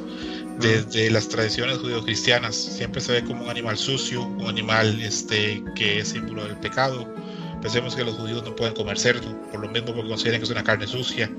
Entonces, en las figuras occidentales, esas figuras como con cerdo casi siempre son representadas con peste, eh, entes malignos, entes impuros. Entonces, yo creo que por ahí se basaron con el diseño de Gano y con lo que dices con el viaje de Chihiro también por ahí anda relacionado. Un buen dato, sí. Sí. Gracias, amigos. Gracias a ti, buen ¿Les parece? Les tengo aquí una serie de datos de Dale. tarea que hice que no hemos tocado. ¿Les parece? Que Dale. los vaya mencionando. Eh, Es eh, tu, eh, es tu programa, es tu programa. Vas, vas, dale. Dice. Aquí aparecen solo de, de seres humanos, viejitos, viejitas y mercaderes. No hay más. Lo demás son moblins que, te, que hablan contigo y lo demás son enemigos. No hay ciudades, no hay más gente, no hay nada. Pero realmente parece que es una, una sección que, bueno, en el juego 2 nos damos cuenta que así lo toman. Parece como es una sección de un universo más grande donde están las gentes, ¿no? Que sí, sí es muy posible. Eh, no todos los viejitos ayudan. Ah, en la segunda vuelta, no recuerdo en qué nivel, en un calabozo un viejito entras y te dice, o me das 50 rupias, creo, o te quito un corazón, y si no tienes la- las rupias te quita un corazón completo. Pinche viejito. Eh, ¿Ustedes le encontraron, saben si existe algún truco para el Making Money Game, el, estos juegos de dinero? Realmente yo siempre perdía todo mi dinero. No sé si hay algún truco para ganar. Yo no, yo también entraba y perdía y por eso ahora como voy a jugar ni siquiera entré. ¿Para qué? Hay muchísimos, hay Creo que sí hay un muchísimos regalos. patrón. Pero no me acuerdo. Eh, otro viejito que te pide reparación de la puerta. Y des- encontré un artículo que decía que son 255 rupias tope por una cuestión de programación que solo los programadores podrían Sí, eh, claro. explicar. Roberto, Sí, sí, sí. ¿Por qué 255? güey? Son, son los bits, ¿no? ¿Cuántos bits son? Escroto es en binario como 5, 4 bits. No me acuerdo. Entonces, eh, eh, llega hasta el número 255 el número binario. Con 4 o 5 bits, no me acuerdo cuántos sean, para el 256. Entonces por eso son máximo Es 255. como cíclico, se va a repetir después del 256. No, pues, no puedes tener un número más grande del 255 con esos bits en binario. Acuérdate que es 01. Ujú.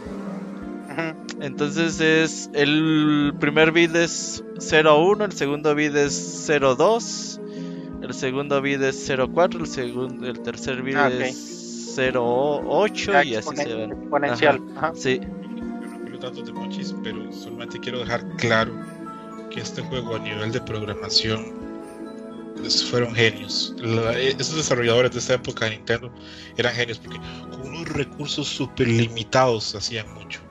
Eh, Mm. sigue Monchis con sus datos, por favor. Hay un, hay un viejito que te da un- una pista que creo que es el acertijo más raro que te da el juego. Que lo tuve que googlear porque realmente yo tampoco lo entendí. Te dice el décimo enemigo tiene la bomba. Eso te dice el viejito en un calabozo. Dices, ¿qué? ¿Qué verga? Entonces lo googleé porque no le entendía ni sabía qué. Y el chiste es que tienes que derrotar a nueve enemigos sin sufrir daño en el, en el mundo y al décimo matarlo con una bomba para que te dé bombas. Es el, es el truco. Que es un poco absurdo porque tienes que gastar bombas para obtener bombas. pero ¿te dan más bombas de una o te da No, nada más una? pues neta no lo hice, güey, porque tienes que matar a nueve, güey. que- No sé. Oye, son 8 pero bits, ese- por cierto. Para llegar al Eso es- 255. Eso es por si a alguien le interesa y, y recuerda ese acertijo, eh, de eso, de, de eso va. Tienes que matar a nueve y al décimo matarlo con bombas para obtener bombas. Em, Ah, eh, lo, lo último dato que tengo aquí, bueno, uno, dice en los créditos, recuerdan, ya se, es muy sabido, que antes se cuidaba mucho al talento, entonces en los créditos no podían poner los nombres de, de, de los ¿Quién desarrolladores y se, ponían apodos. Entonces nada mencionar los apodos de Miyamoto era Miyajón, de Tezuka era Tenten, de Koji. Kondo era Konchan. Ahí nomás como dato. Y tengo aquí, aquí un apartado que me gustaría hablar, que eh, tratamos de, eh, bueno, yo jugándolo, realmente me emocionaba pensar en Breath of the Wild, en que realmente lo mencionaba Unuma, que cómo quisieron volver a la esencia de este primer Zelda con Breath of the Wild. Y lo ves, ¿no? Realmente sí lo ves, y lo ves en muchas cosas más allá de la estructura eh, del juego eh, completa. Una en los moblins, en cómo se ven los moblins y otros enemigos, y en cómo, dependiendo su color, es su poder, que lo ves en Breath of the Wild. Los rojos son los más débiles, luego los azules son un poquito más fuertes, y los blancos son los más fuertes. Y eso lo ves en Breath of the Wild también, ¿no? Eh, ver a los centaleones aquí y ver cómo también son muy fuertes, aunque no se compara como los ves en Breath of the Wild de principio, que te recuerdan cómo es enfrentar a la- en las primeras etapas a un, a un Ujú. Lionel o of the Wild es un pedo. Pero es padre ver aquí el Centaleón también. Y a un nivel muy rústico la administración de recursos, de que la flecha te cuesta rupia y que solo tienes, como mencionaba Scroto hace rato, ocho bombas. Y, y al principio, entonces tienes que cuidarlas mucho porque tampoco es como que obtengas bombas en todos lados. Y creo que ya amigos. No manches, Wenches, te rifaste Sí. con todos tus... Ni, ni las tareas en la escuela las hacías así. No, hombre, Ajá. o sea, las hago mejores. No, Porque en esto hay amor, ¿verdad, Monchis? Sí, claro. Así es. Y, y bueno, a ver, ya casi acabamos, Ujú. amigos. Sí, Les, les pregunto, sí. ¿ya, ya, ya, ya tenemos que cortar? No, tú dale, ¿qué quieres hablar? Es que me tomé la libertad. De la segunda vuelta hablamos de la segunda vuelta. No, no, A no, ver. me tomé la libertad de escribir. Un poema. Ah, dale, dale. Ah, a ver. es más, hasta déjale bajo la música. Ok, ahí te A va. ver. Ya le puse pausa. Igual no me critiquen, no soy escritor. no, no, y no. Nada más son palabras que riman, igual y no tienen la estructura que debe tener. Y bueno, ahí les va. Dice: Las leyendas tienen héroes y villanos por igual, aventuras, laberintos y secretos que encontrar. Aquí inicia la leyenda que se cuenta con pixeles. Así inicia una aventura de princesas y otros seres. Color dorado es el cartucho que nos lleva a imaginar hadas, moblins y viejitos que solo quieren ayudar. Es peligroso ir solo, lleva héroe esta espada, que te esperan muchos retos y villanos que enfrentar. Por los bosques y los mares, las montañas y otros lares, enemigos dan cuartel y aguardan mejor en pares. Laberintos peligrosos, monstruos, bombas y dodongos, anda héroe de leyenda, que es un secreto para todos. No más queda recordarles que un gran, que un gran juego es este Zelda. Más que rupias, lo que vale son las bases y la esencia de la magia y fantasía que muchos han de jugar, empezando con pixeles, dos botones y un pad. No, súper bien. Qué crack, qué crack, güey. Deberíamos Muy darte el premio nacional, no sé de qué, güey, pero de algo, güey. Muy bien, Monchis, te quedó súper bien. Lo voy a poner mañana como clip para promocionar el podcast, güey. Así, es, es- ese es como él. El, Es más, los que están en Twitch El háganle clip a eso y súbanlo. y denle RT. Ajá, y Ah, mándenmelo. pero me equivoqué, güey. No importa, no importa. Me Es para que vean que era una- en vivo. Eh, Ah, no, eso, de eso no hagan Eso clip te hace de- humano, de- amigo. de- Eso te hace humano. Del Wonchis diciendo que se equivocó, no hagan clip. Eso, Eso no haga, exacto. Qué cabrón, ¿qué, qué, qué se puede decir después de ese poema? ¿Qué se puede decir más del juego? No, la verdad, muy bien, guachos, eh. Te pongo 10 porque hiciste tu tarea muy bien, muy, bien. Te Ya puedo ver los correos de los siguientes Pixel Podcast pidiendo a gritos al Wonchis. Que saquemos al Camuy y metamos al Bunches. Ajá, yo Ajá, también ya que- lo vi. Pero está fácil, amigos, los que ven el programa Patreon para que vuelva el Monchis. Ándale, mira. Es un, sería un, ¿cómo le llaman? Recompensas, ¿no? El Patreon. Un reward, imagínate así, de los que son tier 1 pueden escuchar el Pixel Podcast con la voz del Monchis. Los que no, o sea, siempre el estar muteado. Ajá. Ajá. O mejor aún, abrimos el OnlyFans del Monchi. Cierto, a lo mejor el OnlyFans. Ahora Ah, soy muy feo para tener un OnlyFans. Pero, si ubicas que este tipo de cosas pega más a veces? ¿Que seas feo? Ajá. Pues A la en mejor- OnlyFans- no. A lo mejor eh, mujeres rusas están dispuestas a pagar Sí, luego puede ser que miles de dólares por verte. Es más, no sé, interesante. Ajá. no sé qué pasó y de unos segundos para acá, en la cuenta ¿Que de te viewers enamoraste de subió. O sea, según, no, según yo nomás estaban viendo como 14 y hace como unos 3 minutitos y ya 20, o sea, pues, El poema, 10, el 10, poema. 10. El poder de la poesía. Sí, sí. No, es que por ahí en un tweet les prometí que iba a escribir algo. Ya, escrito ya No, Roberto. sí, sí, sí. Y yo pensé Por que lo eso hacías dije, de ah, mamada. deja, deja escribo algo ahorita rápido y Pues lo ya, escribí en la ahora mañana. tienes que escribir un poema para cada juego, güey. ¿Sí ubicas ese pedo? acabas de ponerte tú la vara muy Ajá. alta. no, sí. No te lo prometo, güey, pero sí lo voy a intentar. Ah, pues anímate, Monchis. Tú puedes, tú puedes. Oigan, ya nada más para ir cerrando comentarios finales o tienen algo más que agregar. Pues yo creo que va a ser muy difícil que, que, que topemos, que superemos eh, la poesía poema. de Luanchis. La verdad, yo creo que Con eso pues, cerramos. muy bien como que como, como el comienzo de esta serie de, de especiales. ¿Acaso que alguien sí quiere decir algo? No, nada más. eh, creo que ha quedado un muy buen programa. Ya mañana lo estaremos escuchando otra vez y la gente... Veo mucha gente en el chat que se tuvo que ir y que también dijo, ah, pues mañana ya lo termino de escuchar. Y también agradecer ahí al Wonchos, a Scroto, Camuy, Julio por haber estado acá. Se va a poner bueno los siguientes programas. Si este estuvo bien, los siguientes van a estar aún mejores. Hay que hablar Sí, más de The Legend of Zelda. Si este ¿Cuántos duró. son así al tanteo? ¿Cuántas qué? ¿Cuántos juegos se, se van a hablar así al tanteo? Son como, según yo, son como Casi 20, ¿no? 20. Pon tu 20 y, o sea, y hablamos 20 de por tal vez 3, sea 60 horas.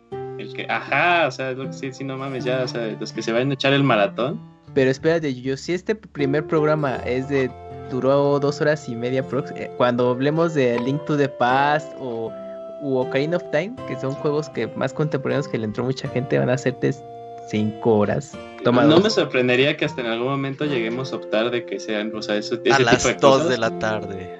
No, güey, no, o sea, pon tu Oye, yo ya, ya, ya estás cabeceando así. Sí, sí, sí, sí, sí. Ok, pues ¿llegas yo a optar por qué? Porque sea así, por ejemplo, eh, Skyward Sword parte A, y ya luego Skyward Sword parte Ah, Ah, que sean hacemos podcast, ajá. No, no sabemos. parte Tres, dos. tres horas por No, ya- programa va a ser. En, die- en 10 años para los, o no, para los 50 años de Zelda vamos a hacer podcast por calabozo, güey. No, estaría muy hardcore, güey. Yo sí le entro, yo sí le entro. Ah, ya, ya teníamos que hablar así de, ¿no? Y cada dos píxeles significaba cada tantos pasos. Ay, pues muchas gracias amigos. ¿Algo más que tengan que agregar? Pues yo digo que, que concluya nada más sobre Zelda, sobre el primer juego, que da- de su conclusión y ya podemos cerrarnos. Dale. ¿Quién, quién empieza? Dale, escroto. Bueno, este es. Primero que nada, decir que muy contento de estar en el programa. Yo, fan de Pixelania de muchos años y el programa anterior era muy fan. Esperemos que esta vez hayamos podido hacer un trabajo que estuvo a la altura del trabajo que se hizo hace ya 8 años. De, de Legend of Zelda, el primer juego, pues se puede decir muchas cosas, pero lo que sí queda claro es que es un juego súper rompedor. Un juego que montó las bases de lo que tenemos hoy por hoy y un juego que ya en esa época tenía bases este, jugables de cosas que todavía hoy por hoy estamos jugando. Entonces, muchas veces la gente cuando habla del primer juego de una saga, pues lo hace menos porque siente que no era el juego como que inició lo más importante, lo más exitoso de la saga. Yo creo que en Zelda no pasa eso. Creo que en Zelda, desde este Zelda, tenemos cosas que se van a ver y que son exitosas en el día de hoy. Y lo mismo que mencionaba anteriormente un juego que es un antes y un después. No había nada parecido antes de Zelda. Y a la fecha, a pesar de que hay un montón de juegos que lo imitan, Zelda sigue siendo único. Y muy agradecido con Robert por la invitación. Muy contento de haber estado con, Iván Monches, que todo el mundo sabe que me llevo muy bien con él. Muy contento de haber estado con Cam y con Yuyus, que también súper, súper, súper buenas personas. Y gracias, Robert, por la invitación. No, de nada, gracias a ti por estar acá. Dale, Camu, ¿yo qué? Ah, bueno, no pues esperaba que alguien más, pero bueno, ya, pues como pudieron apreciarlo, pues fue un, buen recuento con incluyendo más información técnica del, juego, el desarrollo y obviamente no podían faltar también nuestros puntos de vista y, y experiencias de eh, cómo vivimos este juego en distintos eh, tiempos y mm, pues aprovechen ¿no? este, este, estos reboots de, de, Zelda pues para revivir esos buenos momentos ahora pues de una manera mensual y si después de escuchar este podcast les llama la atención conocer eh, el primer juego independientemente de que todo lo que platicamos de pues que quizás no sea tan accesible a cierta, hasta cierto punto como los juegos actuales pues aprovechen los relanzamientos que tienen. Si tienen Nintendo Switch, está disponible. Si tienen el servicio en línea, ahí lo pueden jugar y ahí sí lo pueden pausar y guardar en cualquier momento, no se preocupen. Y pues conozcan, ¿no? Cómo es el origen y es buen ejercicio para, para ubicar todo lo que platicamos de las referencias que tiene eh, a lo que es la serie actual y pues el por qué Breath of the, of the, Wild tomó muchas cosas de, este, de esta primera entrega, ¿no? Entonces, pues esperemos que les guste mucho pues estos seriales que pues, van a durar hasta el próximo año, muchachos. Así que pues sigan atentos cada mes. Eh, no sé si Julia se durmió, pero. Güey, llevo despierto todo el programa. Pues, ah, no hablas, amigo, dale, dale, di algo. Este, no, pues, eh, la verdad, eh, muy agradecido con. Cuando comencé a escuchar Pixelania, eh, y vi con el especial, sí me quedé de wow, no manches, qué gran trabajo, estaba súper emocionado. Cuando hicimos el, el, DLC con A Link Between Worlds y, y Breath Wild, que ya formaba yo parte del, staff, igual súper agradecido y diciendo de no, bueno, como de cierta forma yo cumpliendo un mini sueño que tenía. Y ahora pues tengo la oportunidad de estar como desde el mero inicio. Eh, la verdad, eh, yo creo que con este primer programa eh, se esperan que los demás sean igual de buenos, algunos incluso mejores. Y quiero agradecerle muchísimo a Wonchis por después de, de, tanto amor que le metió a este primer programa al haber vuelto a jugar Zelda. Hizo que ya, o sea, sí tomara la decisión de, va, ok, para las siguientes pues voy a volver a jugar los juegos, ¿no? Eh, porque siento que también eh, volverlos a experimentar a una edad ya mucho mayor, empiezas a, a, a percibirlos, de una, sí, percibirlos de una forma diferente, estar más consciente de sus errores, pero también volver a, a, recordar pues esos tiempos cuando todo era más sencillo, cuando uno era, era, era niño. Eh, entonces, eh, muchísimas gracias, Wanchis. La verdad, este, eh, este programa yo creo que no sería lo que, lo que fue y lo que está haciendo si no hubieras estado aquí tú, ¿eh? Al contrario, gracias, amigo. Y ya por último, Bonchis, dale, aunque tú ya otro poema o qué. Muchas gracias, amigo. no, muchas gracias, amigo. Realmente disfruté mucho platicar con ustedes. Eh, hablar de Zelda para mí siempre va a ser como un gran placer. Eh, recuerdo cuando platicaba con Roberto la posibilidad de crear las. Cuando estábamos hablando sobre crear el baúl, de los pixeles, que decíamos que necesitábamos este este pretexto para jugar juegos que, que, tenemos rato que no jugábamos y que nos gustaría volver a jugar o que nunca habíamos jugado. Y cuando ahora Robert me invitó a, a hacer estos podcasts otra vez, dije, güey, pues sí, o sea, realmente me encantaría darle un repaso a, a todos los juegos. Eh, 35 años para la saga creo que, que lo merece creo que ya también llegó un punto en donde dejé de ser objetivo con Zelda. Tengo tanto amor a Zelda que, que me Como cuesta ver que hace mal o ajá, los veo perfectos, aunque sé que posiblemente, seguramente no lo son y tienen errores en, por doquier. Me cuesta ser objetivo, ¿no? Porque ya es mucho cariño que les tengo. Entonces hablar de Zelda siempre va a ser para mí un privilegio y les agradezco mucho que me hayan dado esta oportunidad.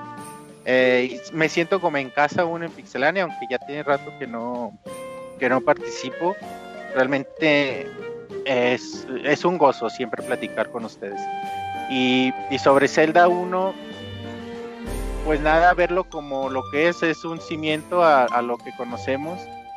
Se construye este, esta, este juego de aventura, este concepto de juego de aventura, de exploración, de, de diferentes zonas, de diferentes enemigos, este imaginario lleno de hadas, de monstruos, de magos, y, y quedarnos con eso, que, que, eso, ese concepto es lo que seguimos viendo ahora, y, y, y cómo, cómo se va nutriendo año con año, año tras año, juego tras juego, y es precioso ver cómo inicia todo, ¿no? Entonces, cualquier fan de, de Zelda le invito a que juegue este juego que, que no se va a arrepentir y, y, conocer siempre cada una de las aventuras es una experiencia gratificante. Gracias a ustedes, amigos. No, pues ya nada más para terminar, gracias a todos por estar aquí.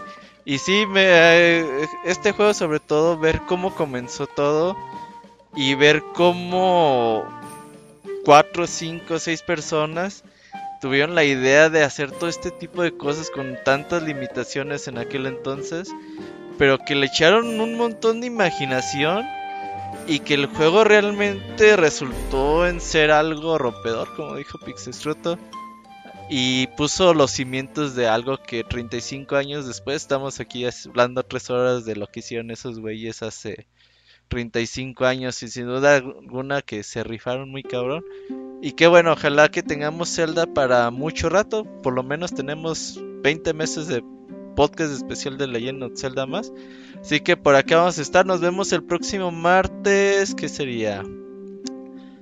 Bueno, martes 11 de mayo tenemos Baúl de los Pixeles de Killer Instinct, el primero del año y quizás el único, no sabemos. No, no es cierto. Va a haber uno de Streets of Rage con el Wonchus este año también. Martes y el 25. Ajá, martes 25 de mayo nos veríamos acá para mmm, Zelda 2. Zelda 2 Adventure of Link y en caso de que haya algún despeñe de alguien que no puede venir algo, pueden cambiar las fechas, pero martes 25, jueguenlo ahí en su Switch o en el mini NES o donde puedan jugarlo, porque este juego está dificilísimo, pero les doy un tip, salten y salten con el control agachado y matan a todos, así que no, no batallen. Así que muchas gracias a todos, conductor, despídenos o qué. Pues sí, sí, sí, con conductor. Muchísimas gracias por habernos escuchado. Nos vemos en el siguiente especial de Zelda, 25 de mayo. Nos vemos el siguiente lunes para el Pixel Podcast eh, de forma regular. Muchísimas gracias a todos. Y ahí déjenos también sus comentarios. Y nos vemos hasta la próxima. Cuídense. Muchas gracias. Bye. Bye bye. Ah, suerte. ¿No?